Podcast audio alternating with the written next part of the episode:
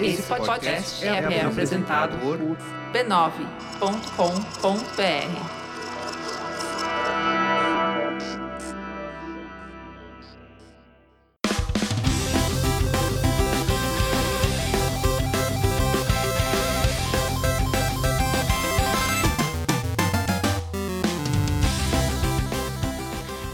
Ao vivo, Poco Pixel número 73. Eu sou o Adriano Brandão, do meu lado tá o Danilo Silvestre, tudo bom? Tudo bom, beleza? Maravilha! Hoje é o 73, Danilo! 73! 73!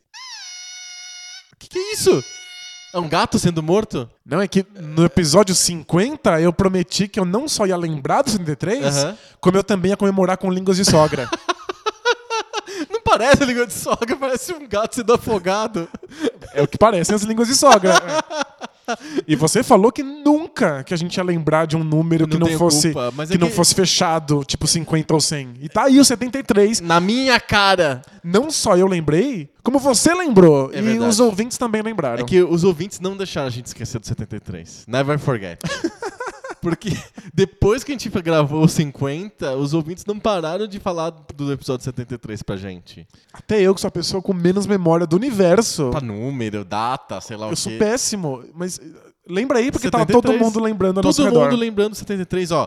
A gente, na semana do 72 para o 73, a gente recebeu cartinha do Zé Eduardo Calari, do, da Jennifer, da Aline, do Vitor Reis, do, do Ivo Ornelas, do Miguel Nakajima, todos eles falando da expectativa alta que eles têm com relação ao episódio 73. Ou seja, A gente vai decepcionar vai, todo mundo. vai ser decepcionante. Alta expectativa igual decepção, frustração. porque é um assim episódio que o mundo- comemorativo. É, o, é, o mas é só o episódio 33, sabe? Se fosse o 50 ou o 100 ou o 150 seria realmente incrível, mas é só o 73. Não, é, é tão incrível quanto. Mas é, é só um episódio. É, No fundo, todos eles são só um episódio. exato. A gente, tá, a gente tá enrolando pra falar o tema do episódio 73. Qual que é o tema do episódio 73? O tema de hoje é Super Mario 3 versus Super Mario World. Aê, a gente vai realmente decidir hoje, decidir, isso vale para todo mundo. A gente tá decidindo, a gente tá tomando uma decisão de qual é o maior Super Mario de todos os tempos. A gente enrolou essa discussão por muito tempo. O dono de 2016 inteiro. É sempre. Mas uma hora a gente faz, uma hora a gente faz. Então, chegou, Chegou a a hora. hora. É o 73. É o 73, a gente vai discutir. E pra gente discutir qual que é o melhor Super Mario 3, que eu- obviamente é o melhor, eu já sei disso por antecipação, já venho aqui com a decisão tomada, que é o Super Mario 3, mas eu concedo a você a chance de tentar me convencer que é o Super Mario World. É, é- é incrível que eu vou ter a chance de convencer você do correto, Do que é certo. do que é certo. É legal ter te convencer do óbvio lulante. Super Mario World é muito superior.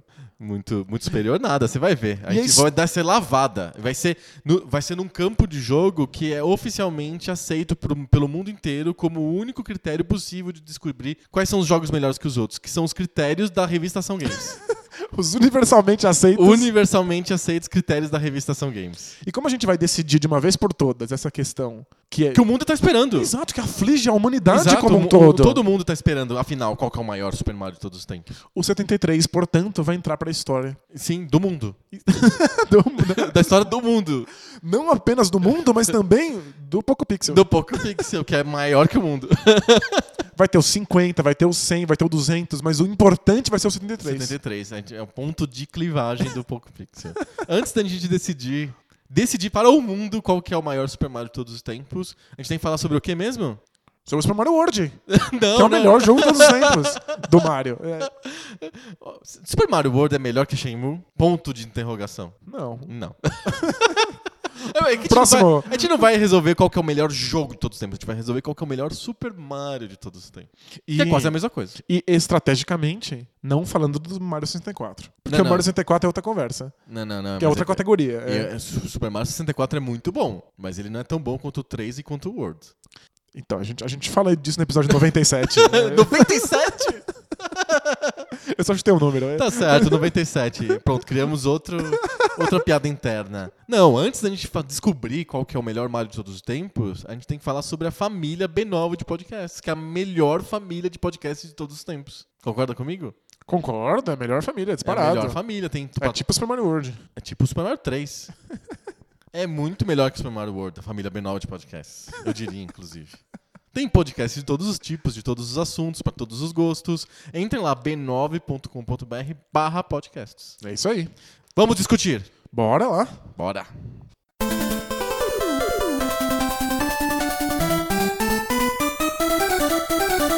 Bom, é, a gente vai enrolar por 50 minutos pra gente chegar à conclusão que a gente já sabe desde o começo que Super Mario 3 é o melhor Mario de todos os tempos. Mas se você entrar com, com essa mentalidade, aí você não vai ter a chance de ver a verdade óbvia. É, então pode ser assim que é um- pode ser uma arrogância do, do, do jogo- time de futebol que ele já se acha muito superior e ele acaba surpreendido durante o jogo, por exemplo. Exato, vai entrar Tem de salto um- alto, é. É, tem que salto alto, tem que, tem que ir mais humilde, né? Obedecendo as ordens do professor, todo mundo unido. A gente tem que deixar um pouco a nossa opinião de lado Hum. e deixar a ação games decidir. Exato. Vamos relembrar quais são os critérios universalmente aceitos da revista Ação Games. São os critérios que o mundo escolheu para decidir quais são os melhores jogos. Concorda comigo? Claro. Vamos lá. Os critérios são. São cinco critérios, porque são é um número ímpar, porque senão dá empate. Não pode haver empate. O mundo rejeita o empate. Menos na Copa do Mundo. Na Copa do Mundo pode. Lembra quando os Estados Unidos colocaram lá o futebol e acharam que ia ser um Aquilo sucesso? é tão e maravilhoso. aí não pode ter empate, É, aí tinha pênalti shootout, mas não era de pênalti. Era a bola saía de uma lateral lá na- no meio de campo e aí você tinha que sair correndo e fazer gol. você tinha que sair correndo com a bola, e os goleiros saíam da e área se- pra tentar e impedir. se, se não sai da área, toma o gol. É, Criou-se até uma, uma certa técnica pra, pra resolver esse, esse pênalti shootout que não é pênalti. É, tipo, é bizarro, É, é tão engraçado. disfuncional, mas É muito dá engraçado. resultado, Vou assim colocar- como os critérios da ação games. Exato. Vou colocar no link dos posts, inclusive, a famosa cobrança de shootouts do Cosmos, quando o Cosmos foi pra final do campeonato lá. Não, não chamava Major League Soccer, era outro nome, não me lembro agora. E te- foi um chute do agora falecido Carlos Alberto, que ele foi lá, Carlos Alberto! He, he shoots and he scores! E, é, eu dei spoiler, né? Ele ganhou, né? O, o Cosmos ganhou. Então, ok, tudo. Mas o, vídeo é legal mesmo assim, é, o vídeo é legal mesmo assim. Voltamos, voltamos aos, aos critérios da revista São Games. São, São cinco, cinco pra não dar empate. para não dar empate. O primeiro critério é jogabilidade, seja o que for isso. A gente, a gente descobre no meio do caminho. Né? o segundo critério é gráficos, que me parece. A gente sabe o que é gráficos. É meio subjetivo, né? Mas é, é gráficos. O terceiro critério é música. O quarto critério é storytelling, e aí teremos um problema. Não, não, não teremos. Não teremos. Não, não. Pode esperar. Tá Pode bom. esperar. Tá bom. E o quinto, o quinto critério da revista Ação Games é dificuldade. Mas a gente vai dar uma chunchada, porque dificuldade não é, não é bom. É uma falha da revista Ação Games. A, a revista Ação Games é perfeita, mas ela escolheu dificuldade como quinto critério, então a gente vai tirar dificuldade e vai acrescentar um critério que só agora pouco pixel pode fazer, que é o legado. Afinal, né, a revista Ação Games foi lançada na época do jogo, não tinha como saber o legado do jogo. Agora a gente sabe. Você tá fazendo isso só porque o, o Super Mario 3 vai perder pontos de dificuldade por ser difícil demais. Não, uh-uh. A gente já usou esse mesmo critério de, tirar dificuldade e entrar legado no episódio season finale do ano passado, que foi Battletoads vs Shenmue. Sim, mas eu deixei porque me convinha. Porque o Battletoads é muito difícil. Eu devia ter deixado também. É, né? exato. Não, não, não- na verdade, não, não te convinha. Eu fui burro, então. é. exato. São cinco critérios. A gente vai fazer. A gente vai debater qual é o melhor jogo nos cinco critérios. E aí, quem tiver mais critérios, leva. Perfeito. Vai pro colégio eleitoral. E aí, os, eleitores vão votar. E aí, quem tiver mais votos no colégio eleitoral é eleito seja, o presidente do- dos jogos do Super Mario. Super simples. É, né? é um jeito simples. Vamos lá, primeiro critério, jogabilidade. Ok, definamos jogabilidade. Exato. O que que é jogabilidade? É, é, já é uma treta antiga do, do Poco Pixel. Exato. A gente, um dia, a gente, a gente já tentou fazer um, um episódio que tenta responder o que é jogabilidade. Aí você foi por um caminho, eu fui por outro, e no final a gente se desencontrou e falou: É, não, a gente não chegou ainda a critério nenhum. E aí surgiram um monte de cartas de Exato. vários ouvintes que colocaram outras questões. E aí a gente acabou diferenciando jogabilidade de joguidade. Que é um termo que eu acho que é inventado, não sei. Exato, mas funciona. Funciona. Mas ó, a minha proposta de o que a gente deveria tratar de jogabilidade, pelo menos nesses critérios da revistação Games, Revista são games. é quão responsivos são os controles, Tá. como é que você se sente controlando aquele personagem, A como, é, do como é que a física do personagem, é, quão gostoso é você passar pelas fases e É sentir que você tá divertido. no comando. É divertido? É É sobre a sua relação de comando com esse personagem. É mais. Eu queria inclu- incluir o Fun Factor, eu posso? Se o jogo é divertido ou não, É, não é jogabilidade mais isso. Ou é? isso não entra no fator replay? Fator replay. É, fator replay a gente sorrateiramente excluiu da lista. É que é da par. pra dar um número ímpar, a gente tirou o fator replay. Mas os dois jogos são campeões do fator replay. A gente joga eles desde os anos 90. É verdade.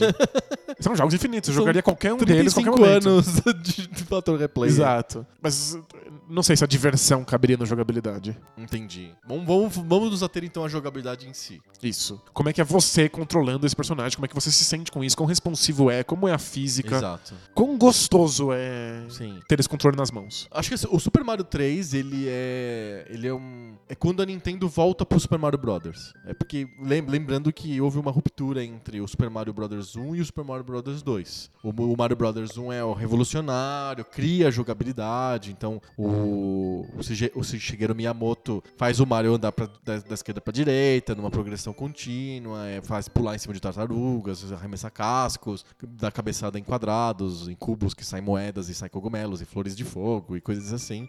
Cria a jogabilidade típica do Mario. O Mario 2, como eles fizeram no Japão simplesmente mais fases pro Mario 1 é, e foram obrigados a lançar nos Estados Unidos qualquer outro jogo que fosse diferente do Mario 1 pra ser um 2, realmente 2, eles adaptaram de um outro jogo que não tinha nada a ver com o Mario e a jogabilidade ficou totalmente diferente. Era um jogo de noites na Arábia. Exato, não tinha absolutamente nada a ver com o Mario. E é uma jogabilidade de. Você tem energia, o Mario tem energia, ele não cresce, ele não fica Mario nanico e Mario gigante. Você não pega cogumelos, você não pega flor de fogo, você pega nabos no chão e arremessa os nabos nos inimigos.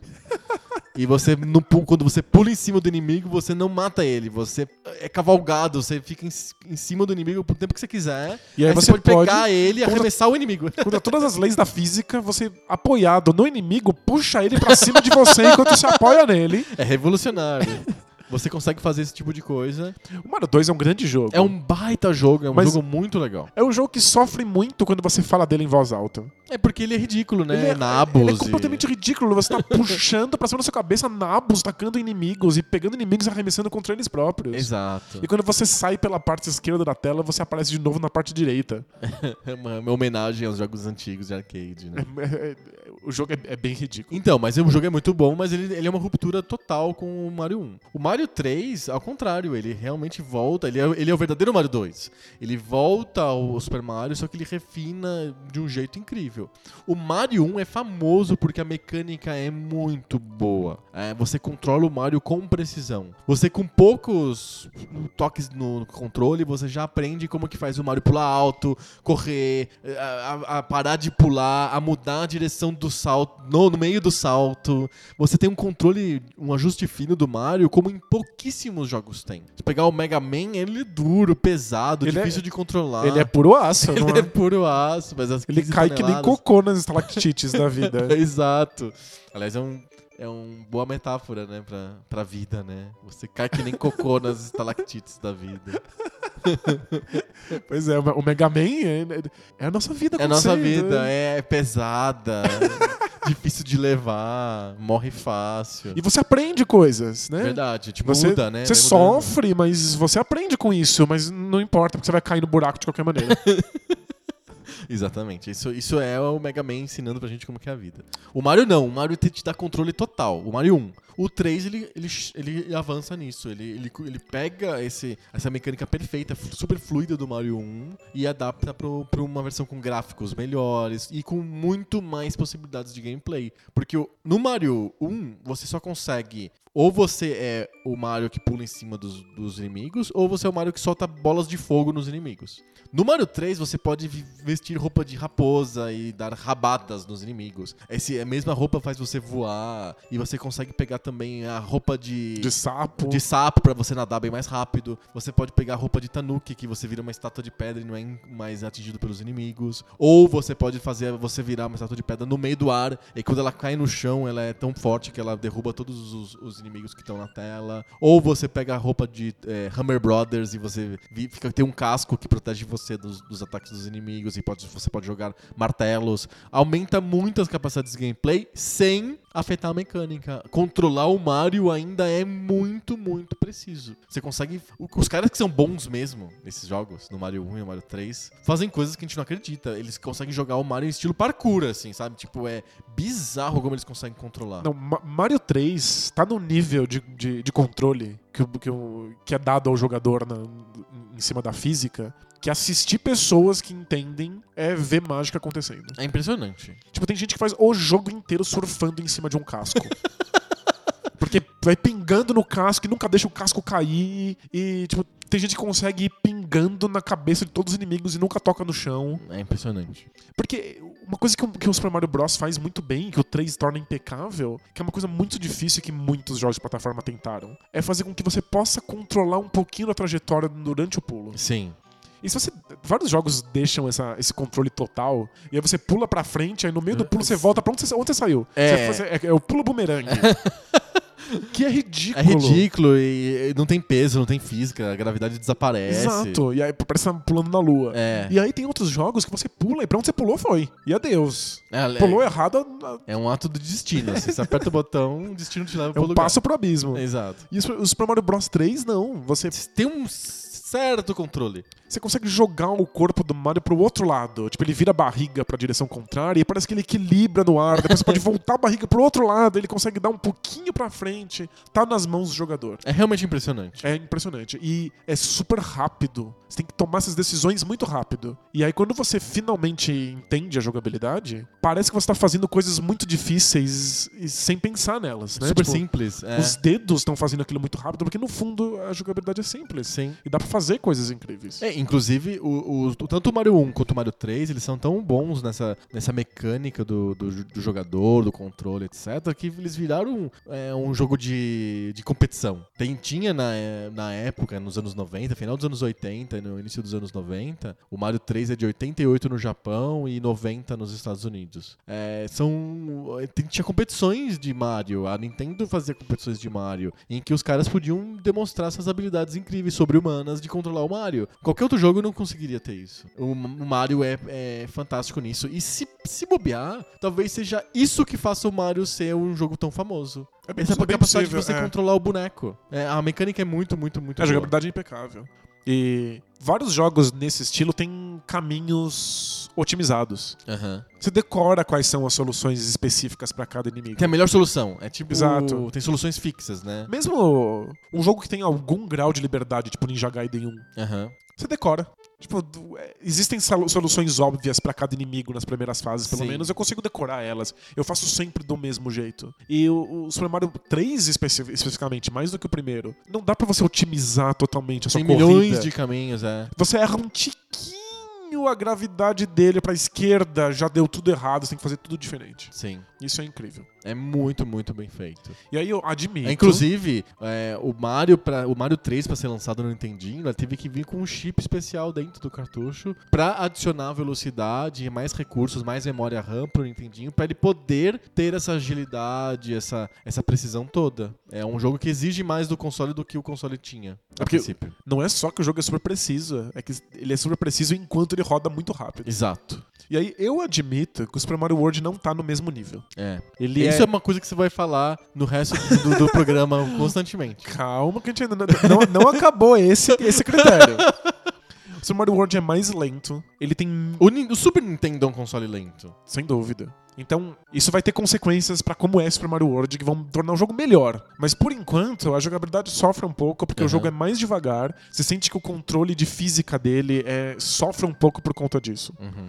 Então, os pulos são mais lentos, o jogo tem menos possibilidades de roupa. é- Tem bem, só tem a capa e o. E, mas tem o Yoshi, né? O Yoshi Tem. meio que compensa isso. Então, e aí as fases são menos bullet hell, como Nossa, são o Mario Super 3, Mario tem 3. fases muito bullet hell. no Super Mario 3 fica evidente quão boa é a jogabilidade quando você tá se livrando desses milhões de, de obstáculos. Aham. Super Mario World é um jogo mais lento, mais cadenciado. É, um cara que. eu- eu- Pensa, o Miyamoto ele conseguiu unir bullet hell com plataforma. E são gêneros muito difíceis de você Sem misturar. dúvida. É impressionante. Então, o Super Mario World é um jogo que tem jo- a jogabilidade é menos evidentemente fantástica. Uhum. Mas. Porém- Porém, o Super Mario World compensa isso com novos elementos que Uhum. tornam o jogo muito diferente. Por exemplo. Então, a presença do Yoshi. Ok, ele é disruptivo. Disruptivo, né?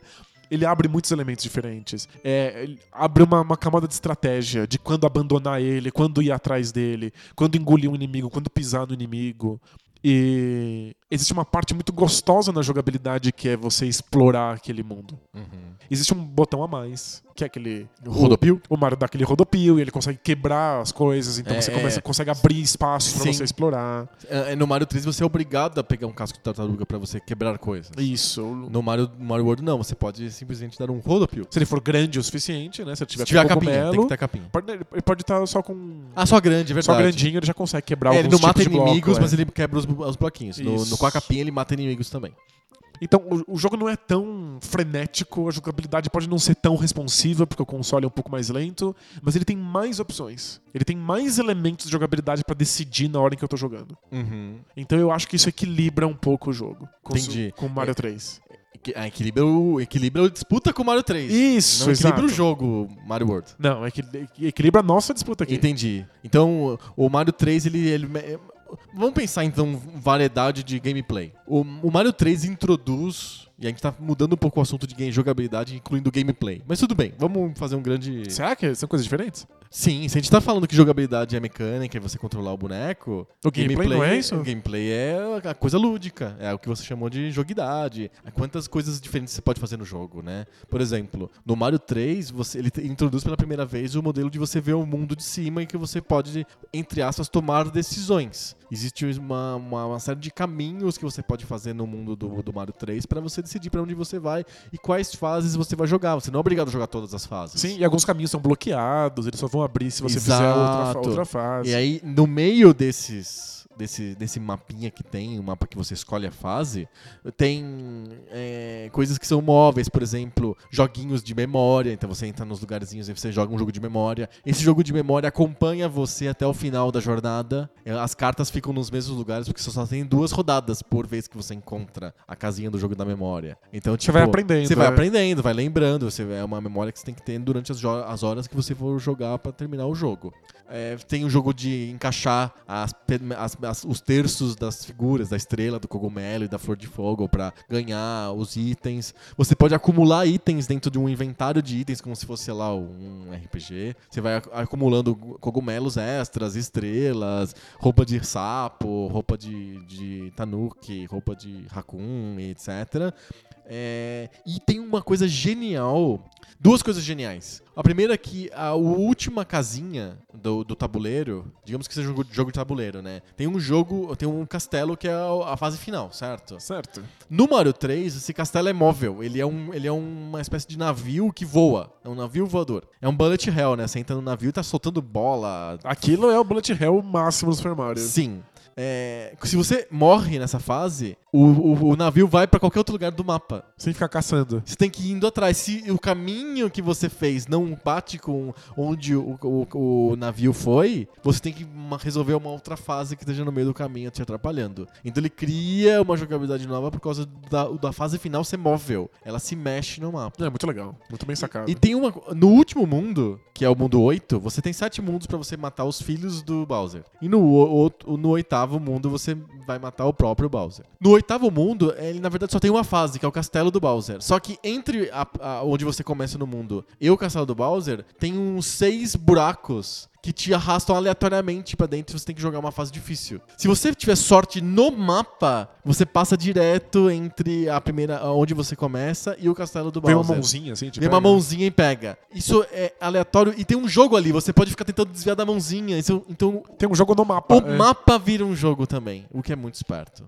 Então, o Mario 3 ele acrescenta inventário, é mapas, ele tenta dar uma riqueza que um, um jogo do Mario não tinha. Fora a riqueza de itens. Ele tem itens como a nuvenzinha, que faz você passar pela fase inteira voando. É, voando não, vo- voando é a asinha, aquela asinha que tem um P. Você voa a fase inteira, você passa a fase, por, a fase inteira voando. A nuvem faz com que você pule aquela fase do mapa. É, tem o item que é uma caixinha de música que faz todos os inimigos dormirem durante a fase. Você- E você vai acumulando isso durante, durante a tua jornada. Então ele parece que o Miyamoto quer aproximar o Mario do Zelda, assim, sabe? É, ele quer dar uma jornada pro Mario. É muito interessante. E, embora tenha muito mais elementos de jogabilidade e o gameplay seja mais diverso, Ah, tem Mario mais, 3, um, tem mais um gameplay ainda que eu queria falar. Que é quando você joga em dois jogadores, você tem o mesmo mapa pros dois jogadores, certo? certo? Se você vai na mesma casinha onde tá o teu, teu amigo, o Mario encontra o Luigi no mapa, você pode jogar o, o Mario Brothers original. Não o Super Mario Brothers, mas o Mario Brothers original que você tá nos esgotos. Caçando tartaruga no esgoto. Se você ganha do seu, do seu parceiro no, no- nesse jogo, você rouba um item do inventário dele, tipo um cogumelo,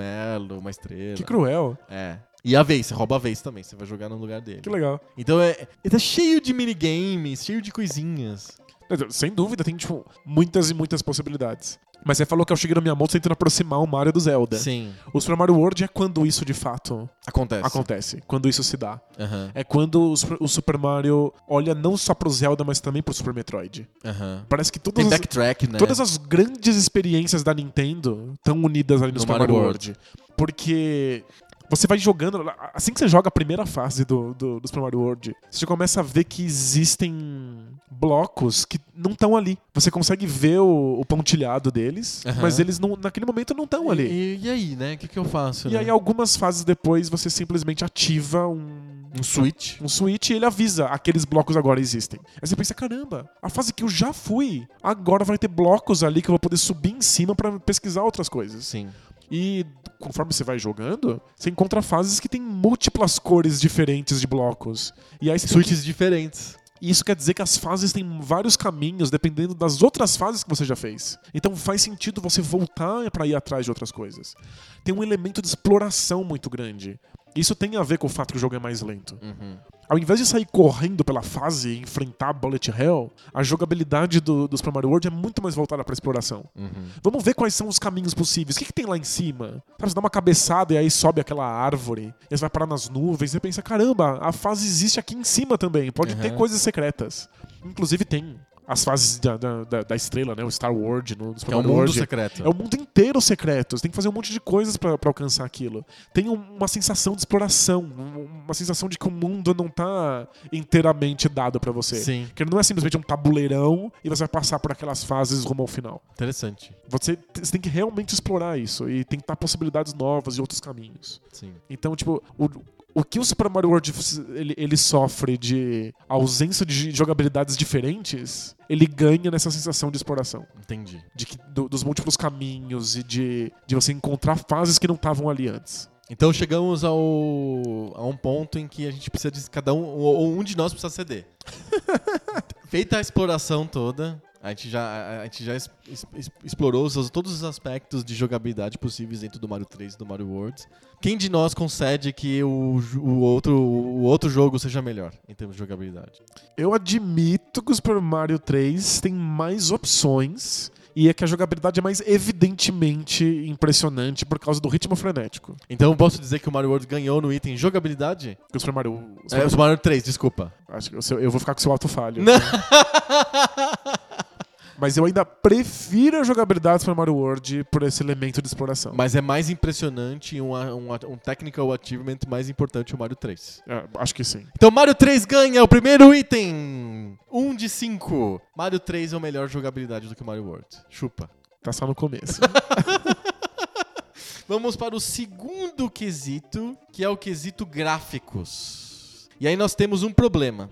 Que, obviamente, é sempre um problema quando a gente faz disputa de jogos. O do Battletoads vs Shenmue era muito bizarro isso. Mas o Mario 3 e Mario World não é tão, tão bizarro assim, mas também tem um certo problema porque Tem o um jogo da geração. é? Nintendo, é. um jogo de Nintendinho e outro jogo é de Super Nintendo.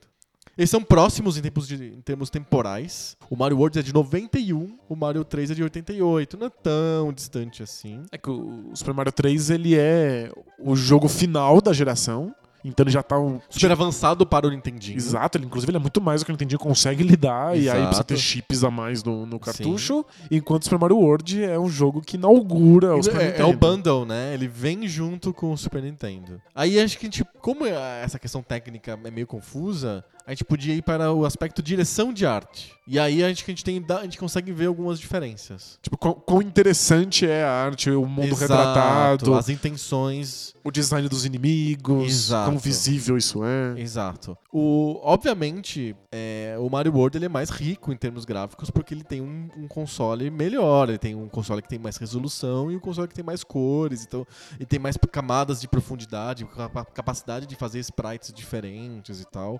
Então, o Mario World é mais rico nesses termos gráficos. E ele tem uma, uma linha artística bem definida. É bem fácil de perceber qual é o jeito do, do Mario World. Ele tá querendo fazer um, um jogo gostoso, um visual agradável, fofinho. Quase dá vontade de ficar ab- abraçando nas coisas, né? elas, elas parecem tão fofas, tão gostosas, né? E, e os inimigos caminham nessa linha. E tem o Yoshi. Que é, Que um, é um ícone. É um ícone, é, é um- uma coisa importante, fantástica pra, pra, pra Nintendo, um personagem importante que surge no Mario World. Aliás, curiosidade, o Miyamoto queria fazer o Yoshi desde o Mario 1, mas como o Nintendinho não dava pra ele coordenar direito o, Yo- o Yoshi mais o Mario, são dois, dois, dois caras com vidas é, independentes, Então, Difícil demais. né? é difícil demais, ele não soube fazer isso no Nintendinho, ficou pro Super Nintendo ter o Yoshi.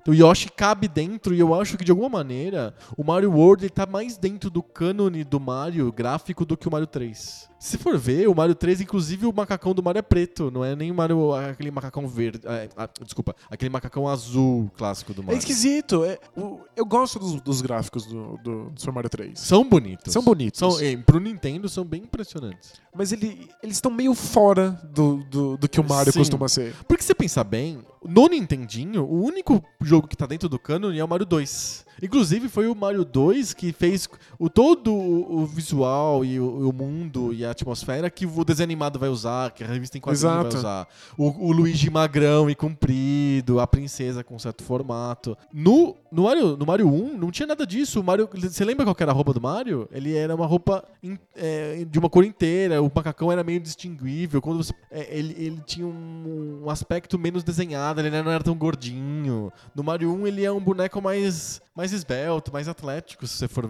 ver bem, assim, no Mario 1. No Mario 3, ele já tem o formato de Mario. Ele já tem aquela co- coisinha gordinha. Mas a roupa dele é preta. Ele tá com um macacão preto. Os olhos que são. Os olhos não são aqueles olhos gordinho redondo, é só um tracinho. E tem um visual diferente. E ele tem um- uma paleta de cores meio. sobra demais Aham. pro Mario. É verdade. Ele não é um jogo muito agradável.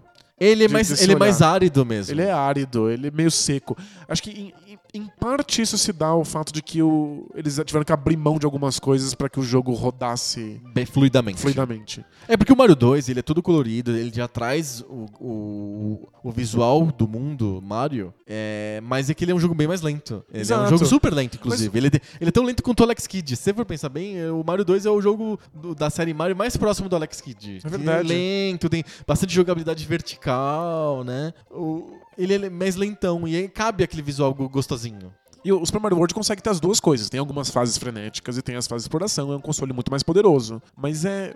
Quando você coloca um do lado do outro, parece que o Super Mario 3 é preto e branco, sabe? É, ele é bem pálido mesmo. Inclusive, quando você joga o Super Mario All Stars, que é a, re- a releitura, a, re- a remasterização do, do Super Mario 3 no Super Nintendo. Eles colorem de novo o jogo. Eles é. colorem de novo o jogo e colocam o Mario gordinho e o Luigi magrão. Inclusive, é engraçado, no, na- no bundle que é Super Mario World mais Super Mario All Stars, vem todos os jogos tudo junto no cartucho só, o Luigi do Mario World é o Luigi magrão do Mario 2. Enquanto que no Mario World que vinha com o Super Nintendo, o Luigi é o Mario verde só. Então tem diferença, tem uma ligeira Legal. diferença no Mario World. Então, nesse sentido, eu acho que sim, o Mario World ele tem os melhores gráficos. É, eu acho que o, o- Mario 3 sofre de uma comparação direta até com o Mario 2. O Mario 2 é mais bonito. É mais Mario 3. bonito, é mais interessante. O design dos personagens, dos inimigos é mais interessante. Sim. Então, acho que o Super Mario World leva essa É. tranquilamente, né? Mario World levou. Boa! Empate, um a um. Já tem empate. Já tava cantando vitória aí. Ok, do- tá um a um, faltando mais três pontos, três cri- critérios pra gente avaliar. E o próximo critério é música. E nós temos uma questão também. Nós temos uma questão porque o, Nintendinho ele é um console muito mais limitado em termos de música do que o Super Nintendo. Perfeito. O Super Nintendo ele evolui, ele deixa de ser é, o modelo de modula- modulação de ondas sonoras, wavetable, que nem é o, o Nintendinho, que tem quatro canais, é um canal de ruído que faz a bateriazinha, e o outro canal, os três canais de formas de onda, e aí pode ser onda triangular, onda não sei o quê, e aí você consegue compor em cima daquilo, e vai pro Super Nintendo que é um teclado, é como se fosse um teclado. Ele tem um- uma placa de som como se fosse um teclado com 16 instrumentos, é muito mais rico e um som muito mais gostoso do que o do, do Nintendinho. Então, acho que a gente tem, essa, tem que ignorar um pouco A parte tecnológica. a parte tecnológica e a Tem parte do som, sensorial. Tem que quão, quão interessante, quão inteligente é- são as músicas que estão ali Exato. apresentadas. E o compositor é o mesmo, é o Koji Kondo nos dois, nos dois jogos. Então, mas acho que No Mario 3 e no Mario World. você vai admitir que o Super Mario World tem aquela sensacional sacada de ser a mesma música Exato. feita com milhões de variações. Exatamente. O Mario World, ele é apenas. é- Toda a trilha sonora do Mario World é baseado numa única música. Numa única, num único tema, usando um termo técnico. Existe um tema, que é um tema bem simples, que ele aparece disfarçado no começo do jogo, e ele é, ele é servido como. serve como base para todas as outras músicas do jogo. De maneira mais explícita, de maneira mais implícita, mais escondida, mas é sempre, são sempre variações sobre o mesmo tema. E é, é realmente sensacional. Então, a É música, muito bem bolado. a música do Mario 3 é maravilhosa. A música do Mario 3 é muito boa, ele traz vários clássicos do, do, do Super Mario, ele introduz um monte de músicas que se tornariam clássicas do Mario, iriam pro desenho animado, seriam reaproveitadas depois em um monte de outros jogos. No Mario Kart, seriam reaproveitados depois no Mario 64. No... Aliás, o 64 também tem o mesmo modelo de variações, né? De único tema é... É, e o Mario 64 inaugura a tendência de você querer fazer variações étnicas. Tem o Mario francês, o Mario é, cubano. É engraçado. E usando o mesmo tema do Mario italiano, que parece meio redundante, mas acontece. É, ele também usa a mesma técnica de variações. Mas o Mario 3 ele introduz um monte de temas legais, a música é muito boa, ele resgata um ou dois temas do Mario 1, fazendo aquela aproximação histórica do, do Mario 1 com o Mario 3. Sim. Ele traz um monte de temas do Mario 1, por exemplo, o, tema que é o Underworld Team, né? Que é quando ele entra no, no subterrâneo, nos canos, tem aquele. tu, tu, tu, tu, tu, tu. É, é um tema que ele usa de novo no Mario 3 para algumas fases. Não fases importantes, mas fases que você tem que ir de um lugar, pro outro. São só ligações. Ele, ele toca um tema do Mario 1. A música da estrela é a mesma. Então ele tem uma piscadela pra quem lembra do Mario 1 também. Não tem a rumba, né? O tanan, tan, tanan, tan. Não, essa música nunca voltou em É, só do jogo. 1. É música só do 1. A música do Mario 3 é muito, muito boa. Mas a música do Mario World é, tem esse toque genial que não tem no Mario 3. É, tem um, um cuidado com a forma, né? Tipo, esse, esse trabalho de você ter que se manter dentro do mesmo tema, que é espetacular. É sensacional, então. Ou seja, Mario, Mario, Mario World, World é melhor, é né? melhor em termos musicais. ok, fechou, já estamos já, já na frente. 2x1 pro De, Mario World. de virada é mais gostoso.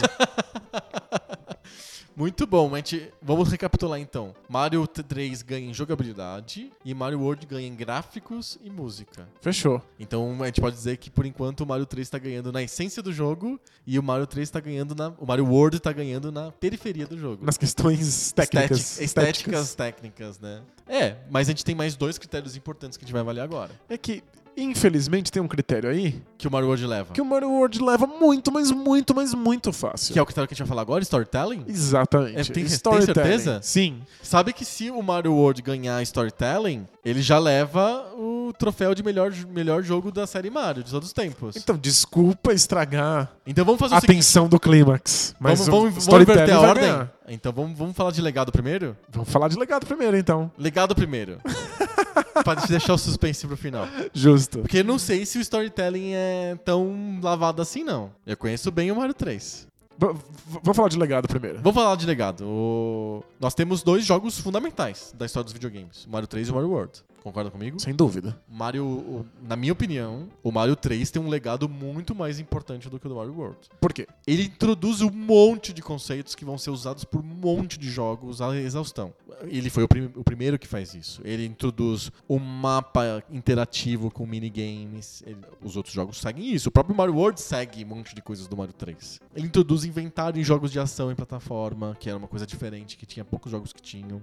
É, ele introduz é, essa variedade de roupas e transformações que vai ter um monte de jogos de Mega Drive de plataforma que vão ter isso. Que você se veste de uma coisa, de outra. Tem vários jogos da Disney que fazem isso, por exemplo, no Mega Drive, no próprio Super Nintendo. E ele foi o, o primeiro jogo groundbreaking para tanto público quanto crítica. É, quando ele saiu nos Estados Unidos, ele foi aclamado como o maior videogame de todos os tempos, o Mario 3. Ele recebeu notas tipo 98 de 100 das revistas. Ele, ele apareceu no filme lá, no filme do The Wizard, lá com o Kevin Arnold. e foi um estron, estrondoso e vendeu como nunca. Ele foi o jogo mais vendido do, do Nintendinho, menos o Super Mario que vinha junto com o console, que era bundle. Sim. Então, o legado do Mario 3, ele mostrou pra todo mundo que era possível fazer um jogo de plataforma de ação com aquela qualidade, aquela variedade de gameplay, com, aquela, com aquele refinamento de você conseguir controlar o Mario de maneira perfeita. Ele, tinha, ele mostrou pra todo mundo como devia fazer, como deveria ser feito, como deviam ser produzidos esses jogos, e foi um jogo absolutamente fundamental pra maioria dos outros jogos que seriam feitos em seguida. Eu acho que a geração de 16 bit, principalmente do Super Nintendo, não seria a mesma se não tivesse saído o Super Mario 3.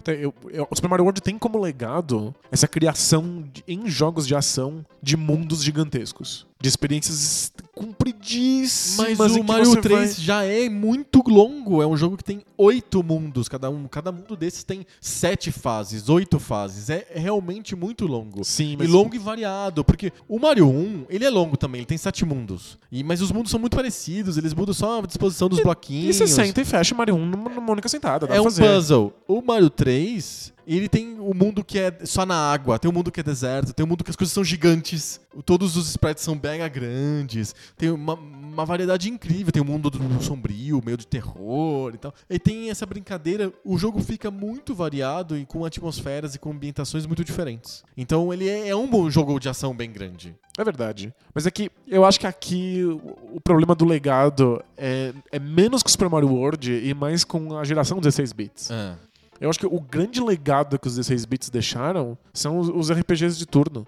Entendi. Tipo, os- todos os jogos de ação, os jogos de plataforma, por mais que eles sejam impressionantes e muito superiores aos jogos do Nintendinho, eles continuam a mesma fórmula que foi apresentada pelo Nintendinho. Aham, O legado é do Nintendinho, não do Super Nintendo. perfeito. Tanto é que quando a gente foi decidir o melhor console de todos os tempos, A gente decidiu pelo Nintendinho. Exato, porque o Super Nintendo e o Mega Drive, embora sejam superiores, eles são versões melhoradas da mesma ideia. Aham, É, é simplesmente o mesmo conceito sendo aprimorado. sim. Então, de fato, o legado do Super Mario 3 é, é muito maior. Então, há um vencedor?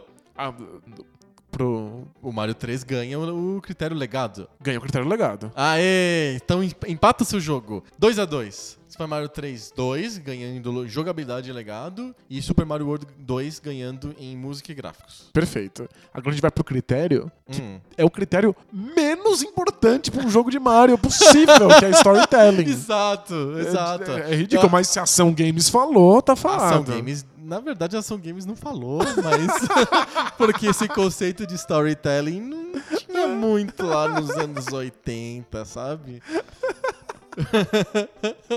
Mas já que tá aí, A gente acabou caindo aqui. Storytelling. Já- Mas eh, vamos fazer o seguinte, vamos fazer um acordo.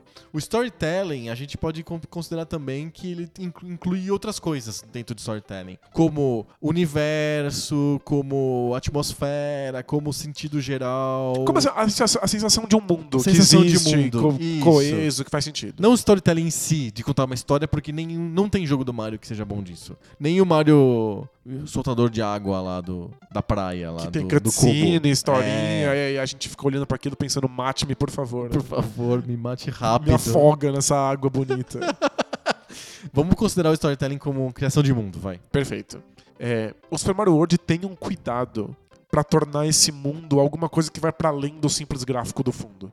Então existem aquelas caixas de texto Sim. que são blocos que você dá cabeçada Aparece e aí texto. surge um texto. E há uma tentativa de história acontecendo ali. Então, Eu acho que isso é inovador até em ponto de, no ponto de vista de. Hoje em dia, quase todos os jogos têm caixas de texto que dão dicas e que te ensinam a jogar. Exato, né? Tipo, não tinha isso antes. O, o próprio Mario 3 não tem isso. Você tem que aprender na, Na jogabilidade, na marra. E vários jogos ou te dão um manual, você lê em papel, O Mario 1, por exemplo. ou travam o jogo pra você e te dão um tutorial. E o Super Mario World coloca essa, essa, esse texto, essa história, Na como- jogabilidade. com- na jogabilidade como uma coisa opcional. Aham. Então, e- esses jogos em que você tá simplesmente lá dando tiro nas pessoas, correndo de um lado pro outro, e aí tem um item no chão. E aí você pega e ele é texto. E aí você fica lendo lá o texto pra Aham. saber a historinha. E aí depois fala, ah, cansei de ler essa merda. Cancela. Aí você aperta Start e volta pro jogo. Esse modelo é o modelo do Super Mario World. Aham. Você tá ali existindo, e se você quiser ignorar isso por completo, você só existe nesse mundo. Se você dá uma cabeçada naquele bloco, surge o contexto do mundo. Então, tipo, o jogo começa e você tem lá uma casa. Que, que raio é essa casa? Tem uma lareira? O que tá acontecendo? Você dá uma cabeçada e tá lá.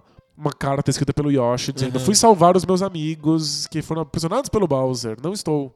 É fala, engraçado como os dois existe esse jogos- personagem. É, é engraçado como os dois jogos se apoiam em cartas pra construir storytelling, né? No Mario 3 também é, ele é construído com cartas. É, você quando você chega no castelo, o rei foi transformado em um animal qualquer, e todo todo rei reino que você vai, o rei tá diferente. O, o primeiro rei é um cachorro, o segundo é uma aranha e assim por diante. É engraçado.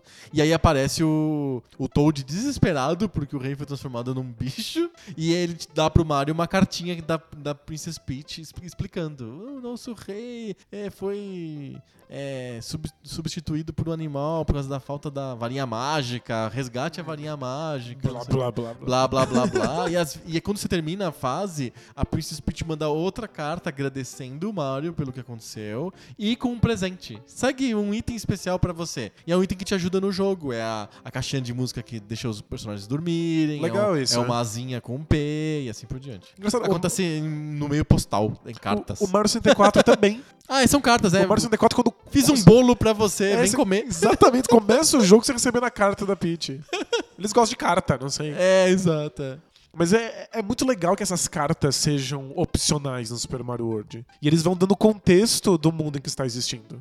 Fora que eu tenho a sensação do Super Mario World de que aquilo é um mundo alienígena bizarro. Tipo, é um, é um mundo que a gente não tinha visto ainda. É o mundo dos dinossauros. E é um mundo em que o Yoshi existe. É, exato. Então tem aquelas. ah, É no storytelling oficial, é Mario e Luigi vão tirar férias no, no mundo dos dinossauros. E aí eles chegam lá e descobrem que a Princesa Peach foi raptada. E aí tem, tem esses inimigos que são meio dinossauros, meio dragões. E tem essas frutas esquisitas, que você sabe que são frutas, mas não faz nenhum sentido, que o Yoshi, Yoshi come, come vira durante fogo. o jogo. Então é um mundo bem diferente, bem bizarro, que faz muito sentido, e com essa história sendo contada aos poucos nessas caixas de texto. E tem Acho que- histórias de verdade na caixa de texto? Ou são só dicas de jogo? Algu- a maior parte das vezes são dicas, mas Uhum. algumas vezes são. É porque Oh, eu- as cartinhas da Princess Peach no Mario 3 são dicas de jogo. Do tipo, quando o. Tem um personagem muito engraçado que eles introduzem no, no Mario 3, que é o, o sol que te, o fantasma que te persegue, mas ele não pode olhar pra você. Sim. Então ele- ela fala isso na carta. Quando o fantasma estiver te perseguindo, olhe para ele que ele vai se assustar e vai parar de perseguir. Tá escrito na cartinha. Pra você saber o que tá acontecendo. É, é uma dica. É, exato. Mas World tem bastante disso, mas também tem esses pequenos trechinhos de contexto. E eu acho que isso faz a diferença em termos de storytelling. É? Ajuda a criar um mundo mais coeso e é interessante saber o que tá acontecendo ali. Mesmo que seja Mas eu acho que o, o mundo do Super Mario 3 é muito coeso. A gente pode dizer, e a gente já falou sobre isso no, no critério de gráficos, que ele não é o mundo mais agradável e mais Mario possível. Ele é um mundo mais seco mesmo. É um mundo mais árido do que o padrão do Mario. Que o padrão do Mario World é o padrão do Mario, na verdade. Ele acaba, ele acaba resgatando. Assim como o Mario 3 resgata o 1, o Mario World resgata um pouco o 2 na, É no, no gráfico e leva isso do pra design frente. dos personagens. Exato. No Mario 3 é um, o gráfico é diferente, mas o- ele é muito coeso, ele é muito, muito próximo. As fases não são esquisitas entre si, elas fazem, elas fazem parte do mesmo universo. As micro cutscenes que tem, que é quando você ganha um mundo e pega o bastão e chega no castelo, etc, etc, são cutscenes que fazem parte do mesmo universo, com aquela- aquela- aquelas cores meio, meio pálidas, meio, meio tons pastéis e tal. É, mas é- Faz, tá tudo coeso, é muito bem feito. É, é- é- mas é, é coeso de um jeito mais genérico. Não, tipo, não tem uma criação de mundo bizarra e alienígena, com uma vegetação específica que você consegue reconhecer ali e Aham. que tem algum contexto nesse mundo dos dinossauros. Eu acho que assim. O problema aqui, e a gente vai. A gente, está a segundos de consagrar Super Mario World como o melhor, melhor Mario, Não, nada disso. Eu, tenho uma carta não, mas é porque a jogabilidade é o motivo pelo qual as pessoas se, a- se- se apegam a esse mundo. Elas estão olhando pro Mario enquanto o jogo acontece. Aham. No Super Mario 3, você tá controlando aquele personagem pulando de um lado pro outro.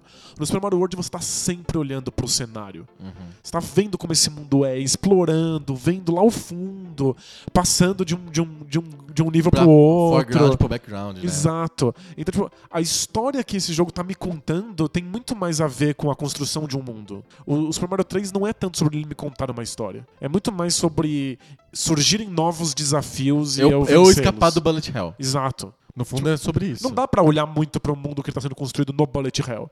No- depois de um certo tempo, você nem tá vendo mais o mundo. Você é tipo o Neo do Matrix. você tá vendo só os códigos e o que você tem que escapar. Exato. O Super Mario World ainda me dá uma sensação de estar existindo num mundo bizarro. O... Mas tem, eu tenho um plot twist carpado aqui pra te apresentar. Vai lá, Daiane dos Santos. É.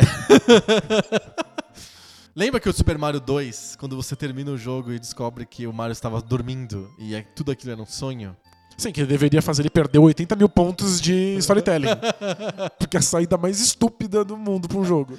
O Mario 3 também não, não é um sonho, mas na verdade é uma peça de teatro que o Mario tá encenando com o Luigi. Tanto que é quando você liga o jogo, é uma cortina vermelha fechada e ela se levanta, caem os objetos do alto, inclusive o próprio Mario e o Luigi, eles, eles interagem entre si. Mas não é só abertura? Que tipo, a abertura é um espetáculozinho e depois começa o, o jogo de verdade? Não, o próprio Miyamoto admitiu numa entrevista que tudo que acontece no Mario 3 é uma peça de teatro. Então, acho que é definitivo que o Super Mario 3 perdeu. No Super Mario World, o que, que é? É um sonho, é uma, é uma viagem de ácido. É uma, é uma viagem Viagem de de ácido nas ácido. férias. Né? É, faz sentido, né? O Mario e o Luigi foram pra férias no mundo dos dinossauros. Isso é muito suspeito. É aquela. É, onde você tá indo, né? É, mundo dos dinossauros. Ele foi pra casa do traficante favorito É. e aí tinha uma carta. É o tipo Yoshi. é, tipo, ah, não fui, eu tive que salvar uns truta meu que foi preso pela polícia. É o Yoshi. O Yoshi é o, é, é o trafica. E aí você vai atrás pra tentar salvar ele e os trafica amigo dele. É, eu acho que o Mario World acho que ficaria melhor como viagem de ácido. Sério, pensar no Super Mario 3 inteiro Como uma como uma peça de teatro. teatro é, é- é ridículo pra, pra, pra, pra além de qualquer grau de, de, de compreensão. Então o Super Mario World ele é o, o jogo que tem melhor storytelling? Ele ou é melhor jogo- construção de mundo? Sim, eu não acho sequer que isso é importante pro jogo, mas é. Então, e se esses são os critérios. esses são os critérios universalmente aceitos da, da Ação Games. Portanto, por 3 a 2 está eleito Super Mario World como o melhor jogo da série Mario de todos os tempos. Aê! Eu sempre soube. Mas Eu olha só, soube. eu entendo, eu, eu, a- mas eu ainda acho que, assim como o- a, a seleção brasileira em 82, o, o Mario 3 é o campeão moral dessa, desse campeonato. Porque veja só. Ele ganhou nos critérios que realmente importam, que são jogabilidade e legado. O Mario World ganhou em critérios que são acessórios. Universo, gráficos, música. É como se fosse um filme. Podia fazer um filme do Super Mario World, então. É que eu. Com jogo, o Mario 3 é melhor. Filme, o Mario World é melhor. Que absurdo. Não, não, não, É campeão moral, O é igual World o Brasil em 82. O Super Mario World não ganhou no quesito cutscene. não, não, não é o filme Final do Mario, Fantasy. né? Não é Final Fantasy. Eu adoro esse jogo. Por quê? Porque tem 82 minutos de cutscenes muito bonitas. É, os, os diálogos são muito bons. Por que esse jogo é melhor que o outro? É que os diálogos são muito bons, muito bem escritos. vai Pô, é Gilmore. Girls ou é Mario, né?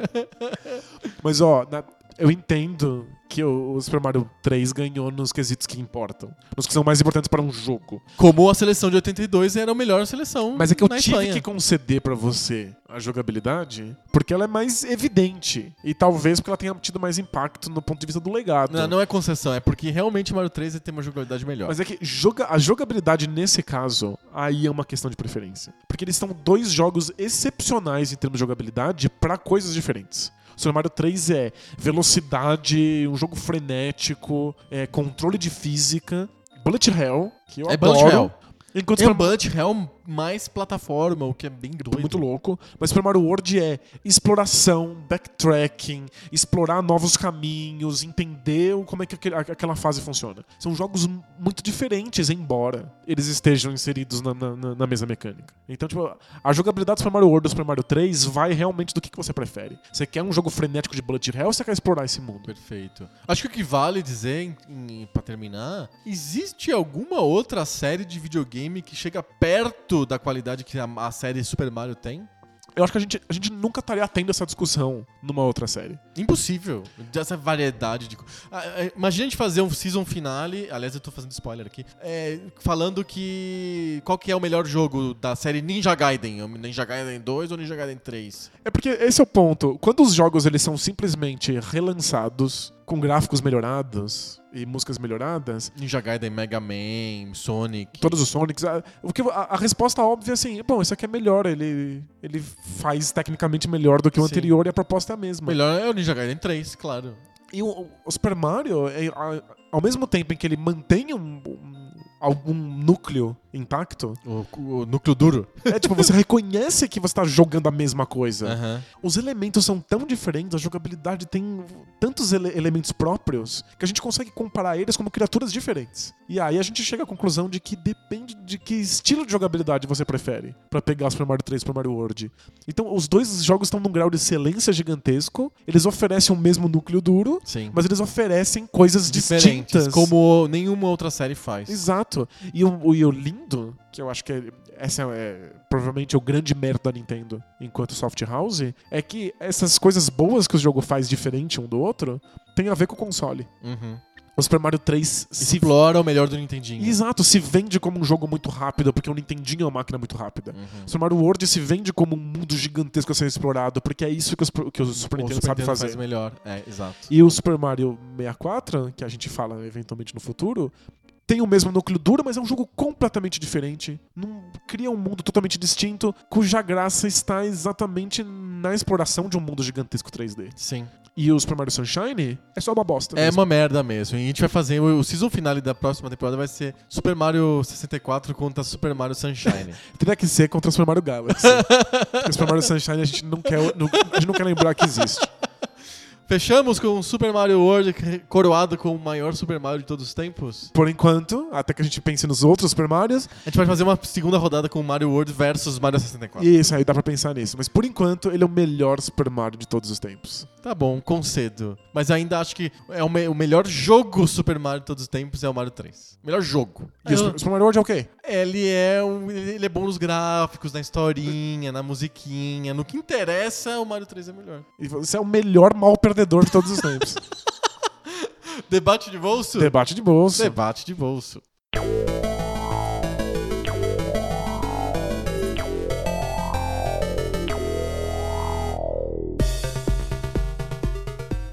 Debate de bolso, aquela sessão do nosso podcast que a gente para de falar sobre o Super Mario a gente vai falar sobre super assuntos variados que podem tudo. É que nem o Super Mario World, cabe tudo dentro dele. Pode de qualquer coisa. Pode qualquer coisa menos videogame.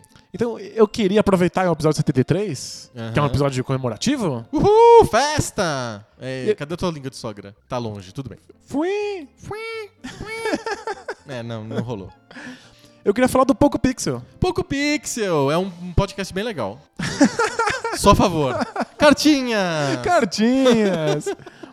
É, eu queria ouvir você falar um pouco da sua relação com o Poco Pixel, como é fazer, se você se diverte fazendo, Opa, fazendo podcasts. legal. É um meta debate de bolsa. Isso. Como é que você decidiu fazer podcast? Como é que você se sente produzindo conteúdo na internet? Legal que É, você pode responder tudo isso também. Legal, é.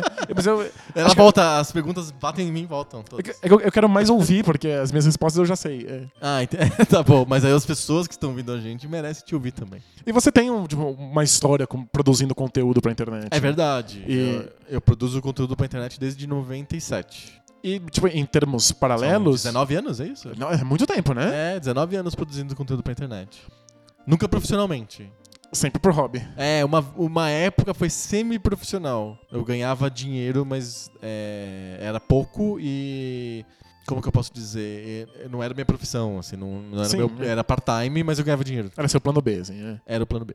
E aí, tipo, em notas relacionadas, o que, que você acha dessa, da produção de conteúdo na internet? Entendi. Legal. De essa quantidade surreal de youtubers e gente, Nossa, é gente hoje né? em dia realmente vivendo disso e, e virando celebridade. É, bem, é um belo assunto, assim. Vamos fa- falar um pouquinho sobre meu histórico de produção de conteúdo, a gente fala um pouquinho do Poco Pixel e aí depois a gente fala sobre o que se faz hoje na internet. Fechou. Vamos tentar seguir esse roteiro. É, eu comecei a fazer conteúdo assim que eu entrei na internet. Basicamente, eu eu passei no vestibular para jornalismo. Vocês já conhecem as histórias. Que, aliás, quem quiser saber mais histórias sobre minha faculdade de jornalismo, eu gravei um GugaCast com o nosso amigo Guga Mafra. Tá no site dele, lá no gugacast.com. Entrem lá que tem historinhas da, da faculdade de jornalismo.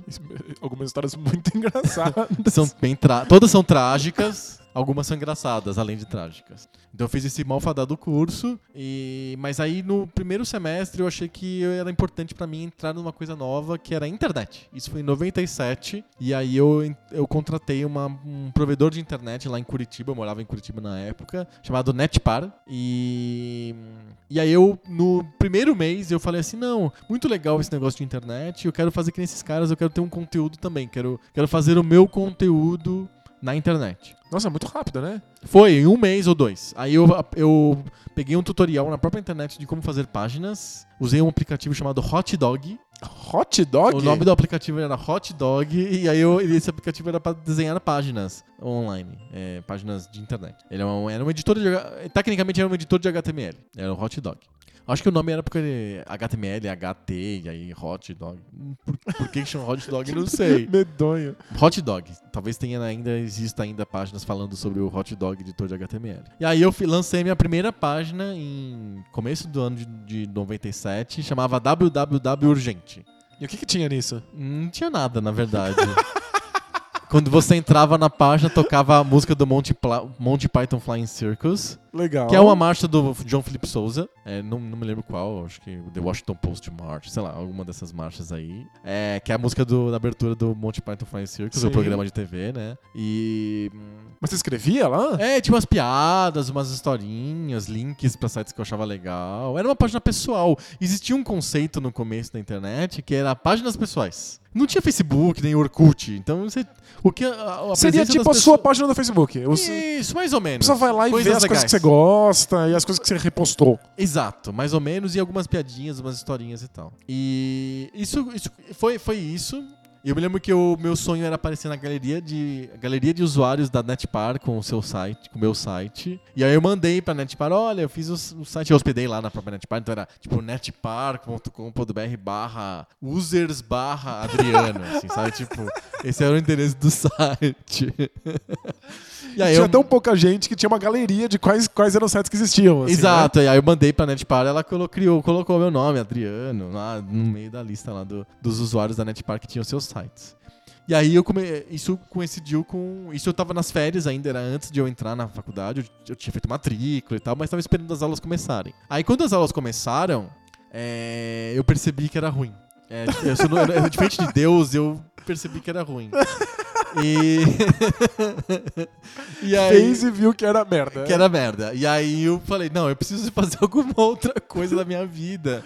Né, que só a faculdade não dá, assim, não preenche nada. Eu chegava em casa, o curso era matutino, eu chegava em casa e não tinha o que fazer. Porque não tinha trabalho, não tinha prova, não tinha matéria pra estudar, era o limbo. E aí eu resolvi trabalhar. E aí eu, o que que eu sabia fazer? Eu tinha feito o curso de desenho industrial, é, curso técnico, e eu tinha aprendido a fazer páginas. Eu falei assim, vou fazer, vou mandar página pessoal. currículo. É, tinha uma página pessoal, WW Urgente, tinha, tocava música e tal.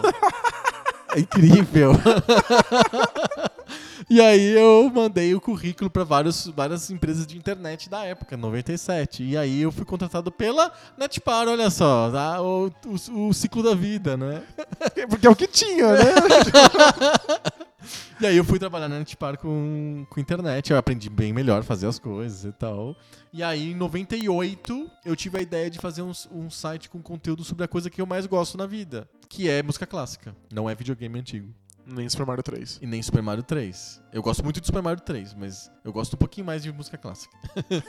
e aí eu fiz a minha primeira página sobre música clássica, que é o Allegro. É... Era. Eu, eu comprei um domínio, na verdade eu comprei um subdomínio, porque o Allegro.com é... era. tava ocupado, já tinha um cara que era dono. E aí eu comprei um allegro.simplenet.com. É, é esse mesmo. Simplenet. É o melhor nome, né? Alegro.simplenet.com. E eu fiz um, tipo, um- era uma uma enciclopédiazinha, você tinha artigos sobre compositores em ordem alfabética. Que você fez? Que eu escrevi, assim, e tal. E artigos sobre teoria, da, teoria musical, muito básica, porque nem eu não sei mais do que isso mesmo. Então eu escrevi lá sobre teoria musical básica, coisas assim. É, E por algum motivo as pessoas começaram a curtir o site. Ele, apare- ele, ele entrou, ele foi indexado pelo KD, na categoria de música. E ele começou a receber visitas. E eu sabia disso porque embaixo do site tinha um contador. Era o que a gente sabia, não tinha Google Analytics, era, era o contador. Tinha um que- contador É, e um GIF de é, estamos em obras. é, exato. Tinha um cara martelando lá. e aí embaixo tinha. Esse site foi visitado, aí tinha um contadorzinho com um odômetro de carro, assim, girava assim. 7 mil vezes. Aí eu, uau! 7 mil vezes! Incrível! É, Naquela época era tudo mato, né? é, era, na internet naquela época era tudo mato. E aí eu, fiquei- eu, eu descampei lá um mato, criei o sitezinho lá de música clássica.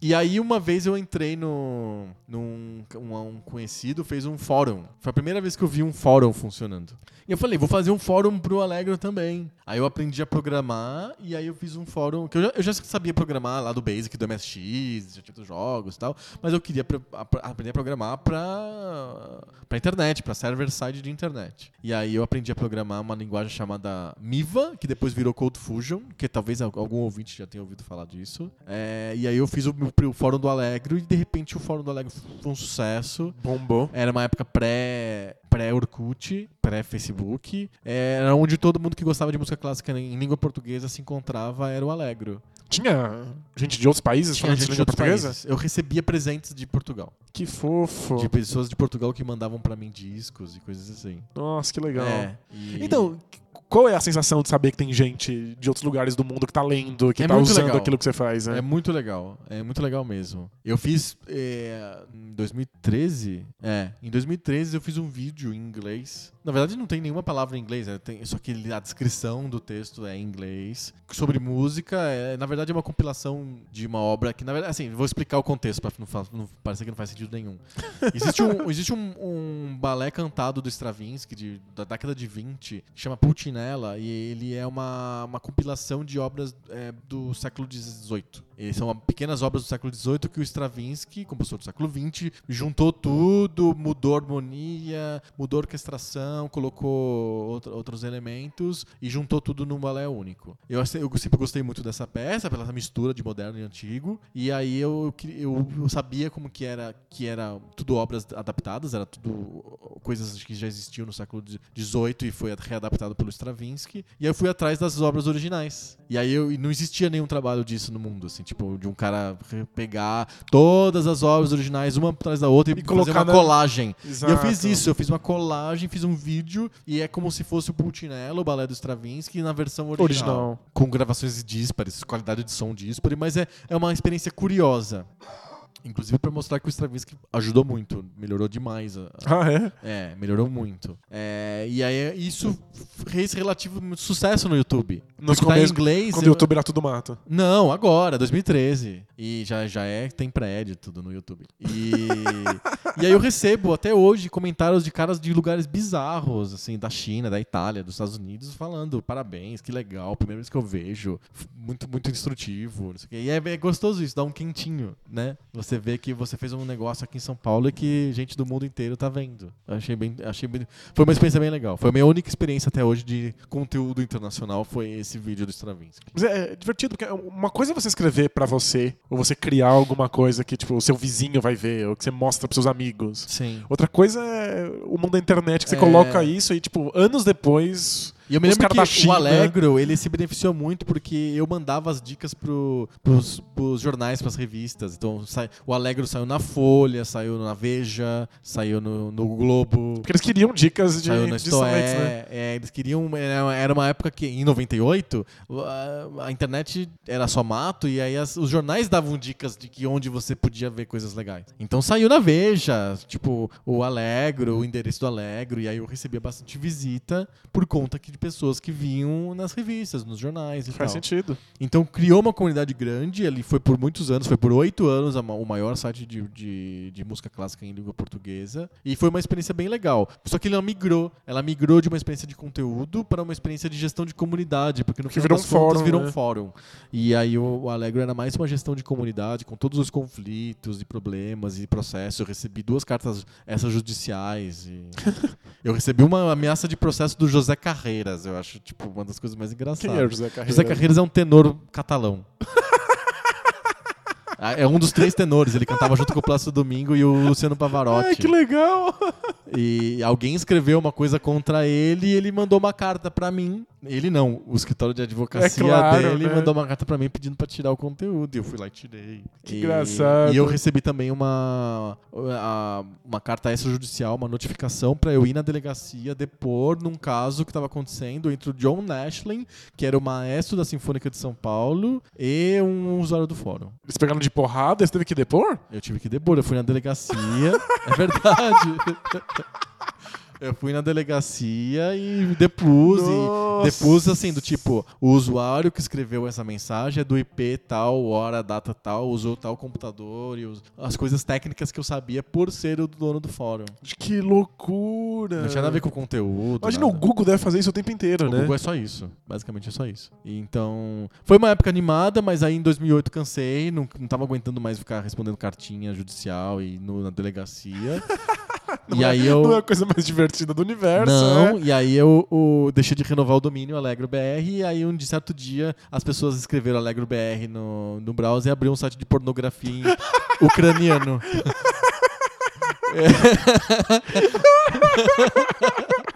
Alguém, como o domínio ficou disponível, o- algum grupo de pornógrafos ucranianos compraram o domínio. E você entrava lá, só tinha fotos escabrosas e legendas em ucraniano.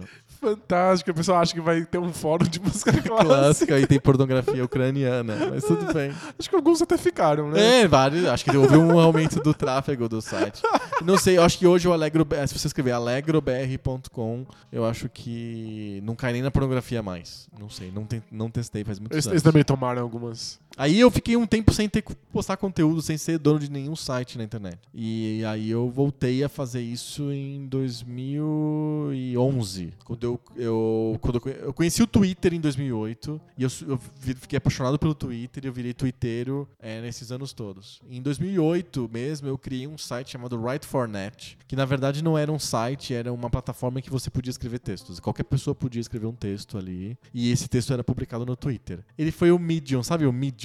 Sim. que foi criado pelo próprio cara do Twitter em 2010. Eu criei um, um proto-medium bem simples em 2008. E fez sucesso? Ele saiu em alguns sites gringos, teve gente que escreveu, tinha uma tia que escrevia sobre métodos pedagógicos do ensino fundamental lá da- do Canadá, ele- ou da Austrália, coisa desse tipo. Ela escrevia no muito Write4Net. E eu escrevi vários artigos sobre tecnologia no Write4Net para estimular as pessoas a conhecerem a plataforma. Claro, claro. Então eu escrevi uns 10 artigos sobre tecnologia.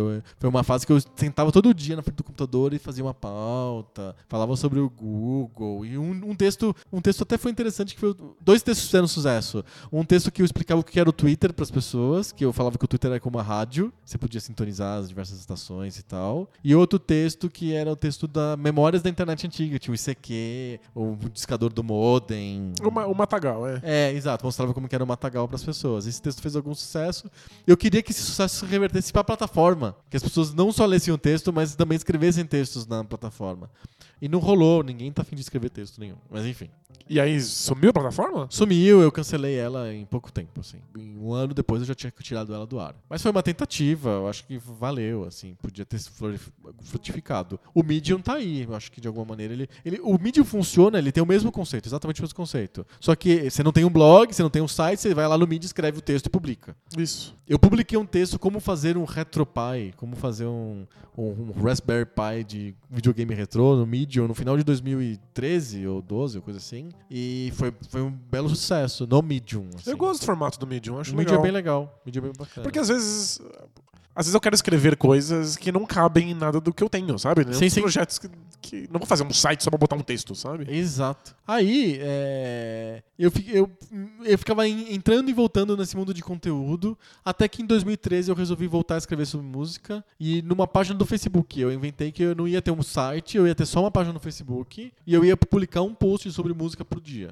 É, o problema é que ele controla pra quem chega o teu conteúdo. E aí o, começou a o arquivo começou a ficar grande e ruim, mal gerenciado no Facebook. E aí eu, eu abri o ilhaquadrada.com pra poder jogar os textos do Facebook no, num blog. E é muito melhor a ideia porque fica com consulta. As pessoas escrevem Stravinsky no Google, E cai lá no. caem você. no Ilha Quadrada e leem lá um texto sobre, sei lá, Sagração da Primavera. No, no meu blog, no Facebook, nunca aconteceria isso. O Facebook é um lugar muito apartado disso. Eu achava que. E outra, eu achava que eu ia escrever sempre posts, coisas muito curtas no Facebook. Mas a gente não Depois consegue. de um tempo, é. eu tava escrevendo cinco parágrafos no Facebook e falei, melhor eu jogar isso no, no, no- no WordPress, né? É, a gente é doente, a gente nunca vai conseguir escrever coisa curta. Exato. Nem você que é twitteiro de coração. É, não consigo. E aí, pronto, desde então eu não parei mais de fazer conteúdo na internet. Foi, foi com a experiência do Ilha Quadrada que eu chamei você em começo do ano passado pra fazer o Poco Pixel. Eu achava que tinha um, um espaço pra falar sobre videogames antigos com alguma profundidade e, com, e falar sobre jogos, né? Fazer mais ou menos como a Ilha Quadrada era pra obras de, de música, é, a gente falaria sobre jogos antigos. E um dia, um jogo. Era um modelo assim. E funcionou muito bem por um- algum tempo, mas a gente percebeu que a audiência não crescia, era, tinha uma dificuldade de fazer aumentar a base de, de audiência. Foi aí que eu realizei uma vontade que eu tinha há muitos anos, que era ter um podcast. É, eu escuto podcast desde 2010. Então já faz seis anos que eu escuto podcast. É bastante. Mais ou menos na época que vocês começaram a fazer o Bola Presa também, o, o Bola Presa Podcast. Sim. E acho que eu comecei a escutar o no- o 99 Vidas, foi o primeiro podcast que eu escutei. E aí eu embarquei já no, no Jovem Nerd, no Braincast, nos suspeitos de sempre. e aí eu fiquei muito, mais do que hoje, eu fiquei muito fã de podcast naquela época. Do formato. Do formato podcast em 2010, 2011. Eu fiquei louco por podcast. Eu me lembro que eu fazia absolutamente tudo da vida escutando podcast. E eu, eu, e eu maturei essa ideia de ter um podcast por bastante tempo. Faltava o tema, faltava o parceiro, porque eu sempre achei que fazer podcast sozinho não É complicado. E é. é difícil você encontrar alguém pra, porque tem que ser alguém que goste do assunto e de podcast. Porque não pode ser assim, tipo, um cara que gosta muito do assunto, mas não sabe o que é um podcast, nunca escutou. Exato, não conhece formato, Não não, conhece- gosta de falar. é. É, e, e, e pra você fazer o podcast, você tem que ter escutado muito podcast. E, e eu ter escutado, tipo, anos de podcast antes de começar o Poco Pixel, foi bom porque a gente conseguiu amadurecer o formato, criar um jeito diferente. Então acho que foi bem legal. E, e, assim, hoje é, um- é uma coisa que eu faço com muito prazer. É dar um certo trabalho, porque a gente tem que pensar a pauta, tem que discutir quais são os assuntos. É, e aí quando a gente tem que se organizar pra gravar o É, podcast. nem, nem sempre os horários batem. Exato. E aí a gente, depois que o podcast está gravado, a gente tem que produzir ele para ir pro, pro ar. Então, mesmo que a nossa edição seja uma edição light, e aí eu posso dizer para todo mundo, o, o Poco Pixel é muito pouco editado, ele virtualmente ele vai pro ar do jeito que a gente grava. Já foi mais, né? Já Tipo, teve uma época que tinha uma edição maior, mas agora a gente já tá com prática, a gente vai, vai que vai. Se a gente engasga, a gente interrompe a gravação na hora, e aí eu já sei onde que tem os engasgos, eu não preciso de ficar editando. O podcast só tiro o engasgo e, e bola pra frente. Isso acontece raramente. Então ele é ao vivo mesmo, quando eu falo ao vivo, ele é meio ao vivo. É bem ao mesmo. vivo, é. Ele é muito igual ao que a gente gravou, vai pro ar. Então ele tira algum tempo nosso, mas é eu faço isso com muito prazer. Eu adoro a interação com os ouvintes, receber, ler os comentários, comentar junto com eles. A gente não, não tem o hábito de responder as cartinhas de- que a gente recebe no, no e-mail, mas a gente lê todas e a gente gosta de responder no comentário no B9, no Twitter. As pessoas têm falado muito comigo no Twitter. Então tá sendo uma experiência muito, muito legal. E, eu, e é uma coisa que me, preenche muito. É, gerar conteúdo pra internet e ter interação com as pessoas e propiciar um momento bom pra elas, seja de diversão, porque estão escutando sobre videogame antigo, dão risada das nossas palhaçadas, da gonorreia, do- de um monte de piada que a gente cria, ou estão aprendendo coisas diferentes ou mudando de ideia sobre temas políticos por causa do debate de bolso, sei lá. Eu, é uma coisa que me deixa muito feliz. Então é um hobby, porque a gente não ganha absolutamente nenhum dinheiro com isso. Zero Zero reais. reais. Mas que é um hobby que me preenche muito. Eu acho que se eu fosse jogar bola, eu, eu teria menos prazer do que eu tenho fazendo Poco Pixel. Faz sentido. E assim como eu tenho com o Ilha Quadrada, com o Twitter, são coisas que me, me rendem zero reais. E me dá um prazer imenso fazer. E eu tenho um projeto paralelo ao Ilha Quadrada, que é o Concert Master, que é um player de música clássica, que eu fiz pra mim mesmo. E eu deixo as pessoas usarem também. E tem bastante gente que usa, né? Ah, mais ou menos, assim. Não tem muito, assim, deve ter, sei lá, umas mil instalações. Mil e quinhentas instalações do Concert Master no mundo inteiro. Ele é em inglês. Mas eu não, não divulgo e o meu obje- o objetivo com ele foi fazer pra mim. E aí, sei lá, se as pessoas podem usar também, que sejam felizes. Mas é que tem alguma coisa muito inebriante na ideia de que a gente tá fazendo alguma coisa que pertence a uma comunidade, sabe? Conta sobre o Bola Presa, que você tem uma história parecida. É parecida. é. Eu sempre amei basquete, Aham. passei meu colegial inteiro completamente E você viciado gosta em mais basquete. de basquete do que de videogame antigo, assim como eu gosto mais de música clássica do que de videogame. Eu, eu acho que minha relação com basquete e videogame oscila. Ah, é? É, eu acho que às vezes eu gosto mais de basquete, às vezes eu gosto mais de videogame. É, entendi. Mas eu definitivamente entendo mais de basquete. É. E eu era apaixonado no, no, no ensino médio por basquete, sonhava em ser jogador profissional, tentei e, e sou um fracasso. e aí, Um dia eu vou fazer esse debate de bolso. Fica aí aqui a promessa. Perguntar pra você como que foi as suas tentativas de ser um jogador de basquete. Nossa, tem histórias muito boas, bem ridículas, mas boas. E Se aí, for histórias boas, eu vou te mandar pro GugaCast. Faz mais sentido. Acho que não, não tão boas assim. mas aí eu fui fazer faculdade de letras. Eu e o Denis, meu parceiro de bola presa. Ah, o Denis também foi fazer faculdade de a letras? gente fez letras juntos Olha só. e odiamos juntos. tipo, a gente achava aquilo medonho, mas a gente não tinha muito plano B. E aí a gente começou a se coçar pra cada um encontrar o seu plano B pra ver quem conseguia fugir daquilo primeiro. Aham. E enquanto a gente não tinha plano B, a gente falou: olha, a gente precisa. Somos pessoas que gostamos de fazer coisas, somos pessoas criativas, a gente Aham. gosta de produzir algo. Aham. E a gente tá aqui simplesmente esperando a morte chegar, porque a faculdade é muito ruim. E a faculdade de letras é. Tem duas opções, ou o grande meteoro, né? Exato. Ou a morte lenta e gradual, né? Porque é- é- o, que gente- o que deixou a gente mais impressionado é quão estéreo o curso é. A gente esperava que o curso de letras fosse um curso em que as pessoas produzissem, escrevessem, Não que é. tivessem revistas e contos, e não é nada disso. Tipo, é, A universidade, em geral, não é um lugar que se produz coisa no, Exato. no, no ensino superior, né? é complicado. E aí a gente acabou resolvendo fazer um blog de basquete. Simplesmente pra gente ter um lugar em que a gente produzisse coisas, que a gente Aham. visse que a gente tá fazendo algo. Mesmo que não tivesse ninguém lendo. Exato. Ex- Existe uma sensação muito boa. Especialmente pra alguém que tá numa fase depressiva. Quando você não sente que você tem muito objetivo, que você não tá fazendo nada com a Produzir sua algo. vida. aham. Produzir algo. Eu, tipo, eu lembro muito bem de escrever um texto gigante no Bola Presa. Sem absolutamente ninguém pra ler. Tipo, não tinha público ainda. E chegar de noite, sentar na frente do computador, olhar pro meu texto, ver que ele tinha lá 12 parágrafos e falar: Caramba, eu fiz isso aí. O que, que você fez hoje com o seu dia? Bom, saiu, baita texto. saiu isso aqui. Eu não sei se é bom, eu não sei se é ruim, não sei se alguém leu, mas tá aqui, sabe? Dá uma sensação de que você fez algo. Isso foi na época do Blogspot ou já tinha. Blogspot, total, totalmente Blogspot. É amadora. n- É, isso é na última. 2002, 2001? É que você tá perguntando data pra mim, né? Aí não funciona. Tá bom, Ó, eu chuto 2004. tá bom. Mas eu tô chutando. Tudo bem. E é, é uma sensação muito boa pra tirar você do buraco. Aham. Perceber que você fez alguma coisa, que seu dia não foi completamente em vão. E aí algumas pessoas começaram a ler, e aí você começa a ficar motivado, porque não é só você quem vai ver no final do dia que você fez alguma coisa, outras pessoas vão ver e te validar. Uhum. E o feedback é maravilhoso. Do tipo, olha, que, que merda de texto. Aí você pensa, caramba, eu não sabia que era merda. Olha só, acho que tá ruim, né? Acho que eu posso fazer melhor do que isso. Aham. Tipo, viver no vácuo é o viver num, num ambiente que só Você, você, se auto-engano, é o julga. ambiente do auto-engano. Exato, você faz aquilo do jeito que você acha que é melhor, né? Uhum. Tipo, ter a resposta é muito importante. Sem dúvida. Eu tenho muito, muito medo de pessoas que escrevem, que são escritores, fazem poesia, E ninguém lê. e guardam na gaveta, sabe? Tipo, eu tô 10 anos escrevendo e guardo na gaveta. Eu sou um gênio. Então, provavelmente. Quando eu morrer, as pessoas vão ler e vão falar: Meu Deus, um gênio perdido. tipo, provavelmente Nunca. há 10 Não, anos não. você tá escrevendo a mesma coisa, do A mesmo jeito. merda, é. é. É complicado isso.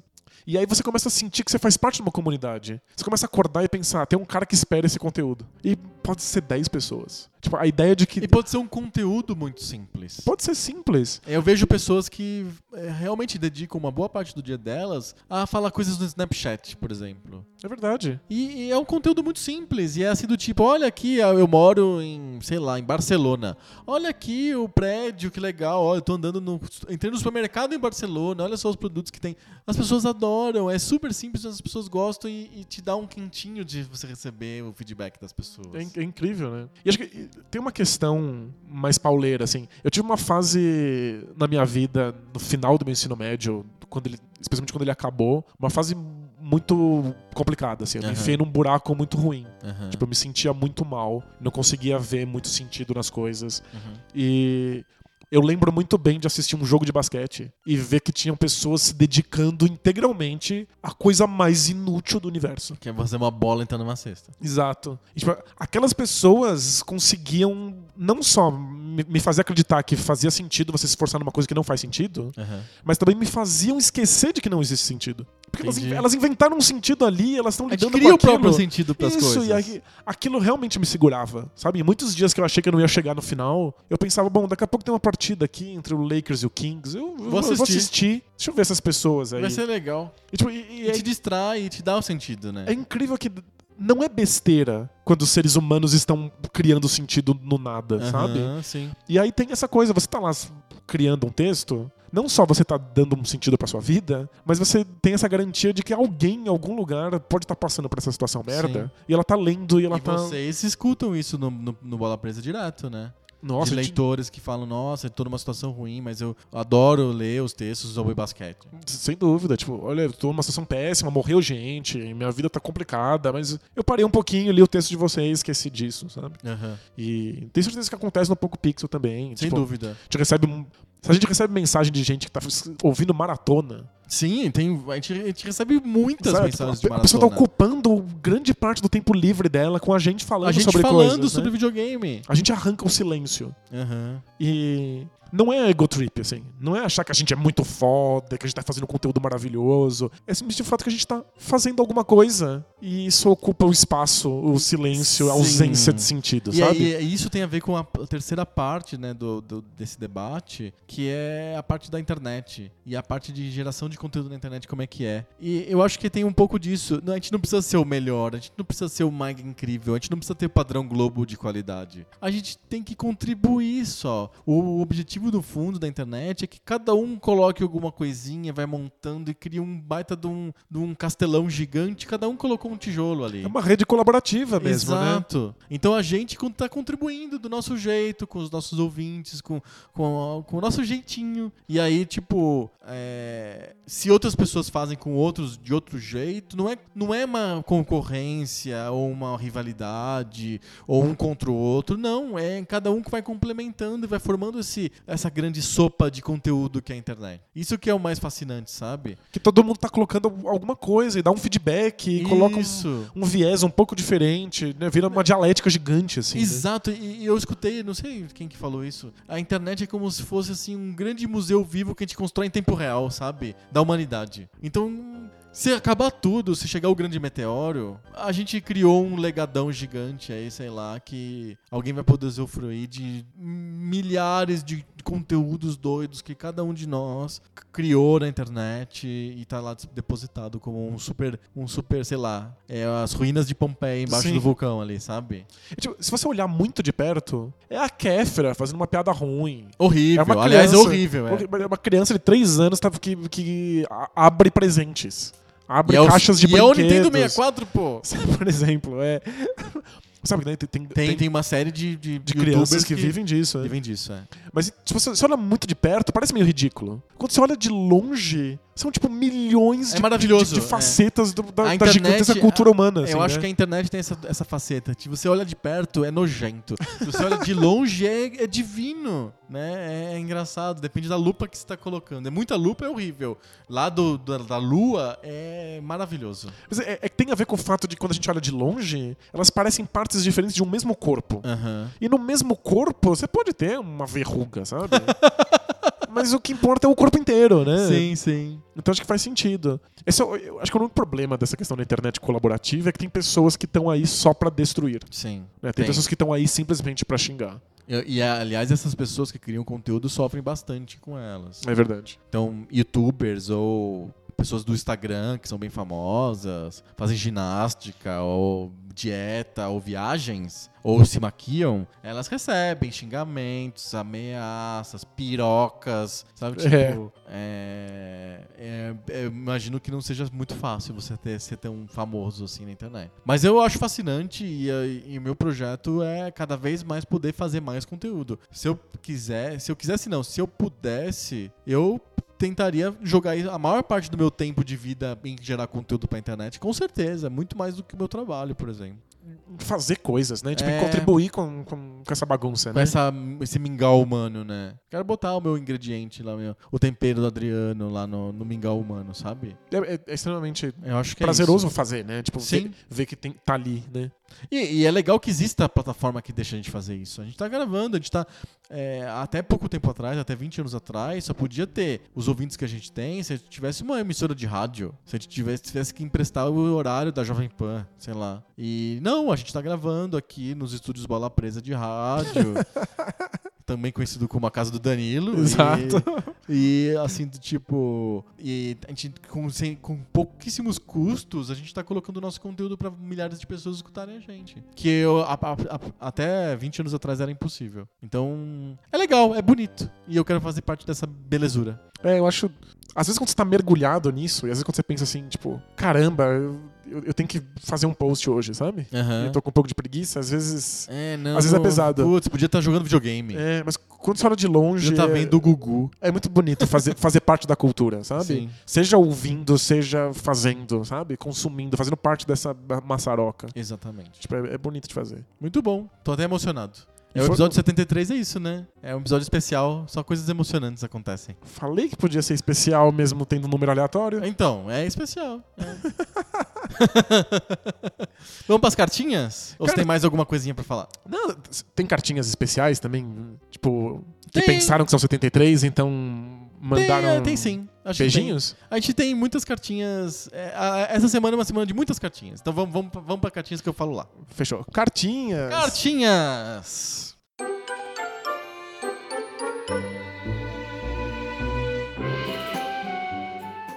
Cartinhas! Cartinhas. Cartinhas, ó, dessa vez não é, não é coisa que a gente fala sempre, é que a gente recebeu muitas cartinhas mesmo. Por dois motivos. Primeiro porque episódio 73, as pessoas estavam ansiosas pra ver o que a gente faria no episódio 73. E depois porque o episódio da semana passada foi sobre o Dreamcast. As pessoas amam o As Dreamcast. pessoas amam o Dreamcast. Viu? Eu sempre soube. É.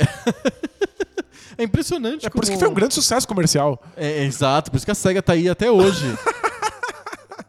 Firme e forte com os frutos do Dreamcast, do sucesso do Dreamcast. É que, de verdade, sem, sem piada, o Dreamcast é um fracasso porque ninguém viu o Dreamcast. É verdade. As pessoas que viram ficaram fascinadas. Por exemplo, a gente recebeu uma história muito legal da Jennifer. A Jennifer disse que. Sobre o episódio 73, ela disse que tá muito ansiosa pelo episódio 73. Já Espero- foi? Já foi. E que ela não. Ela, ela comentou o episódio 72 sem ter ouvido. Mas é que ela sabe que vai ser muito bom o episódio 72. Sobre o Dreamcast. Sobre o Dreamcast. Ela viu que chama Dreamcast, ela já sabe que é bom. Já gostou e já comentou. Eu sou, ela- eu, eu sou desses. E hum, a historinha dela é o seguinte, que ela sempre jogou videogame com a mãe dela. Nossa. E aí, ela... Quando saiu o Dreamcast, a mãe dela ficou louca. Assim, tipo, quero muito Dreamcast, quero Muito muito, louca. muito, Dreamcast. E aí ela começou a guardar dinheiro pra comprar o Dreamcast, falava do Dreamcast o tempo inteiro Que e tal. lindo. Aí ela escutou que o Playstation tocava filme e comprou um Playstation. Diz que o primeiro filme que ela assistiu no Playstation foi o- um filme do Nicolas Cage. e parece que foi o único filme que foi assistido naquele Playstation. Mas que a sensação foi, era um evento. A gente vai assistir um filme no videogame, que coisa incrível, uau! E daí, o, o Dreamcast rodava vídeo, mas tinha que ser aquele. Não é DVD, né? Era É, aquele VCD. VCD. Então, tipo, o Dreamcast rodava VCD e vários lugares que, que tinha jogos piratas, que eu não comprava, mas amigos meus compravam, Sim, vários amigos e tal. tinha toneladas de filmes pra Dreamcast. Sim. Porque por algum motivo o Dreamcast fez muito sucesso na cena Pirata. pirata, pirata. brasileira. Então tinha muito filme, inclusive muita pornografia. As pessoas compravam no. Aliás, a Patrícia escreveu pra gente lembrando da história da famosa história do Leonan. Nossa, é, é verdade, é um dos grandes clássicos da internet Clássico mundial. da internet mundial, a gente não vai contar aqui no, no episódio, mas vocês procurem, le- escrevam no Google Leonan, que é Manuel ao contrário, Dreamcast. Exato.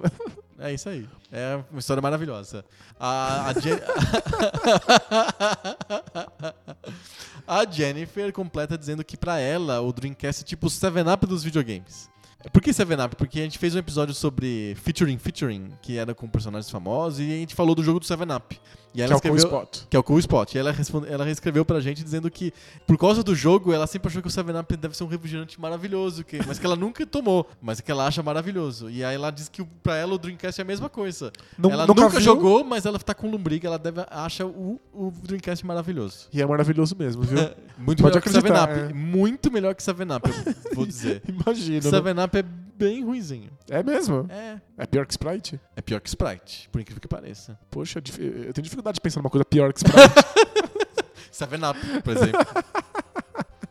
Mais cartinhas, cartinha do Vitor Reis sobre o Dreamcast. Ele fala pra gente que o namoro da Microsoft com a Sega começou antes do Xbox The First. E ele se lembra, verdade, o Dreamcast roda Windows CE. Sim, fez parte dos esforços da, da SEGA pra ter um console que fosse fácil de programar e de portar jogos que já tivessem prontos. É tipo, é, é a saída deles pra não ter o desastre do Saturno de Sim, novo. que era muito complicado, a as third parties não embarcaram, né? Exato. O Dreamcast rodava Windows CE e aí, segundo o Victor, gerou uma cena homebrew, porque aí um monte de gente começava a fazer jogos pro Dreamcast porque era muito fácil de fazer os jogos rodarem no Dreamcast. Depois que o, que o Dreamcast morreu, um monte de estúdios indies lançavam jogos feitos em casa de Pro Dreamcast. Dreamcast. Inclusive vendiam e tudo. Olha só. E aí o Victor fala que tem que ele, ele tinha, ele ouviu falar, amigos tinham, sei lá, CDs com emuladores, com jogos de Super Nintendo, Mega Drive, Nintendinho, Master System, mil coisas. Eu lembro da história, foi, foi assim que eu, que eu fechei em Mega Man 1. É verdade. Foi, levaram um emulador de, de Mega Man. Era um CD só com os Mega Mans. Mega Man de Nintendinho. De Nintendinho. Aí eu botei no Dreamcast e aí eu não podia desligar o videogame. Porque tiraram o o CD. levaram o CD embora e o jogo continuava funcionando desde que eu não desligasse o Dreamcast. Cabia na- era tão pequeno que cabia na memória do Dreamcast. E aí eu tive que fechar o Mega Man de, numa única sentada. Como se fosse o Nintendo mesmo. De dois dias, sem poder desligar. Mas é legal, é igualzinho que você faria no Nintendinho.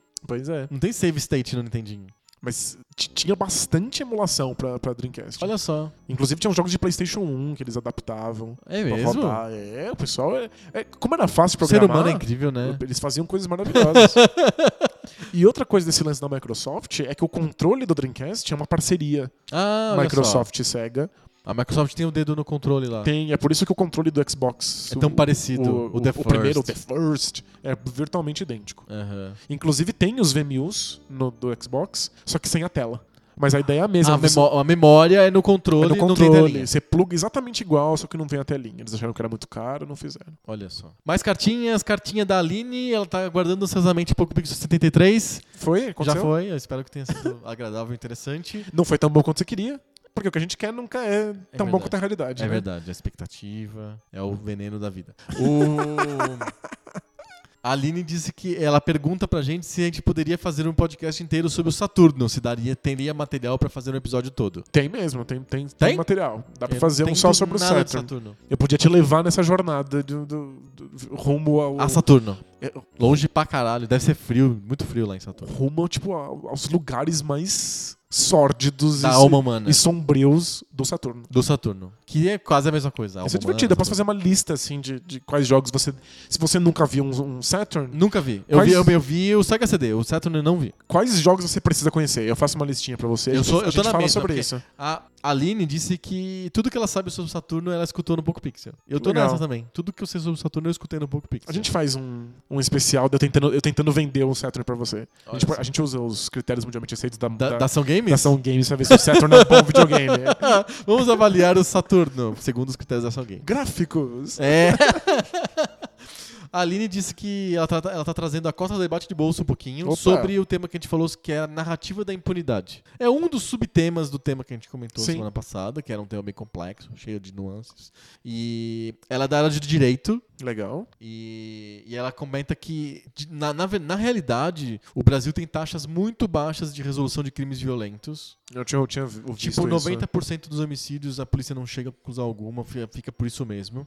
E os crimes comuns, geralmente a- a- tudo que acontece é prova testemunhal ou flagrante. Então existe uma, uma maior parte da população carcerária, no final das contas, está lá por coisas que dá pra fazer por testemunho ou prisão em flagrante, principalmente prisão em flagrante, que é tráfico de drogas ou É. roubo.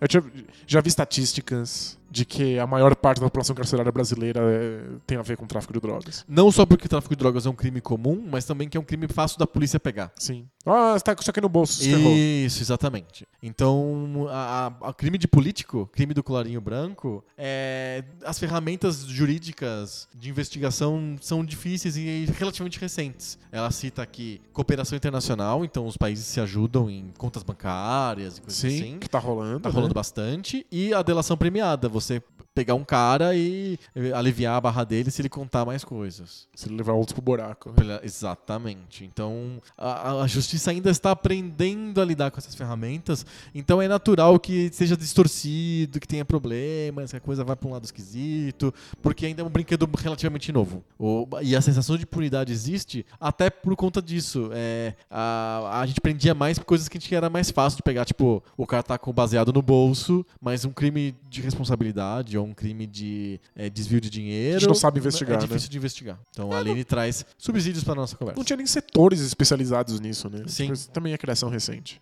Exatamente. Muito bom, mas sobre. Não sobre o debate de bolso, mas sobre o Poco Pixel. É uma cartinha do Augusto. O Augusto, aliás, É mandou... sobre esse debate de bolsa. É, pa- exato. Ele Já foi... é desse debate de bolsa, é relâmpago. É, precog. Ele conseguiu prever o futuro e descobriu que a gente ia falar sobre o Poco Pixel no debate de bolso. O Augusto, ele tá fazendo narra- é, narrativa, não, ele tá fazendo maratona de podcast. E ele diz que tem mais de 24 horas de podcasts atrasados pra ele escutar, etc, etc. E ele tá no Poco Pixel 70 ainda.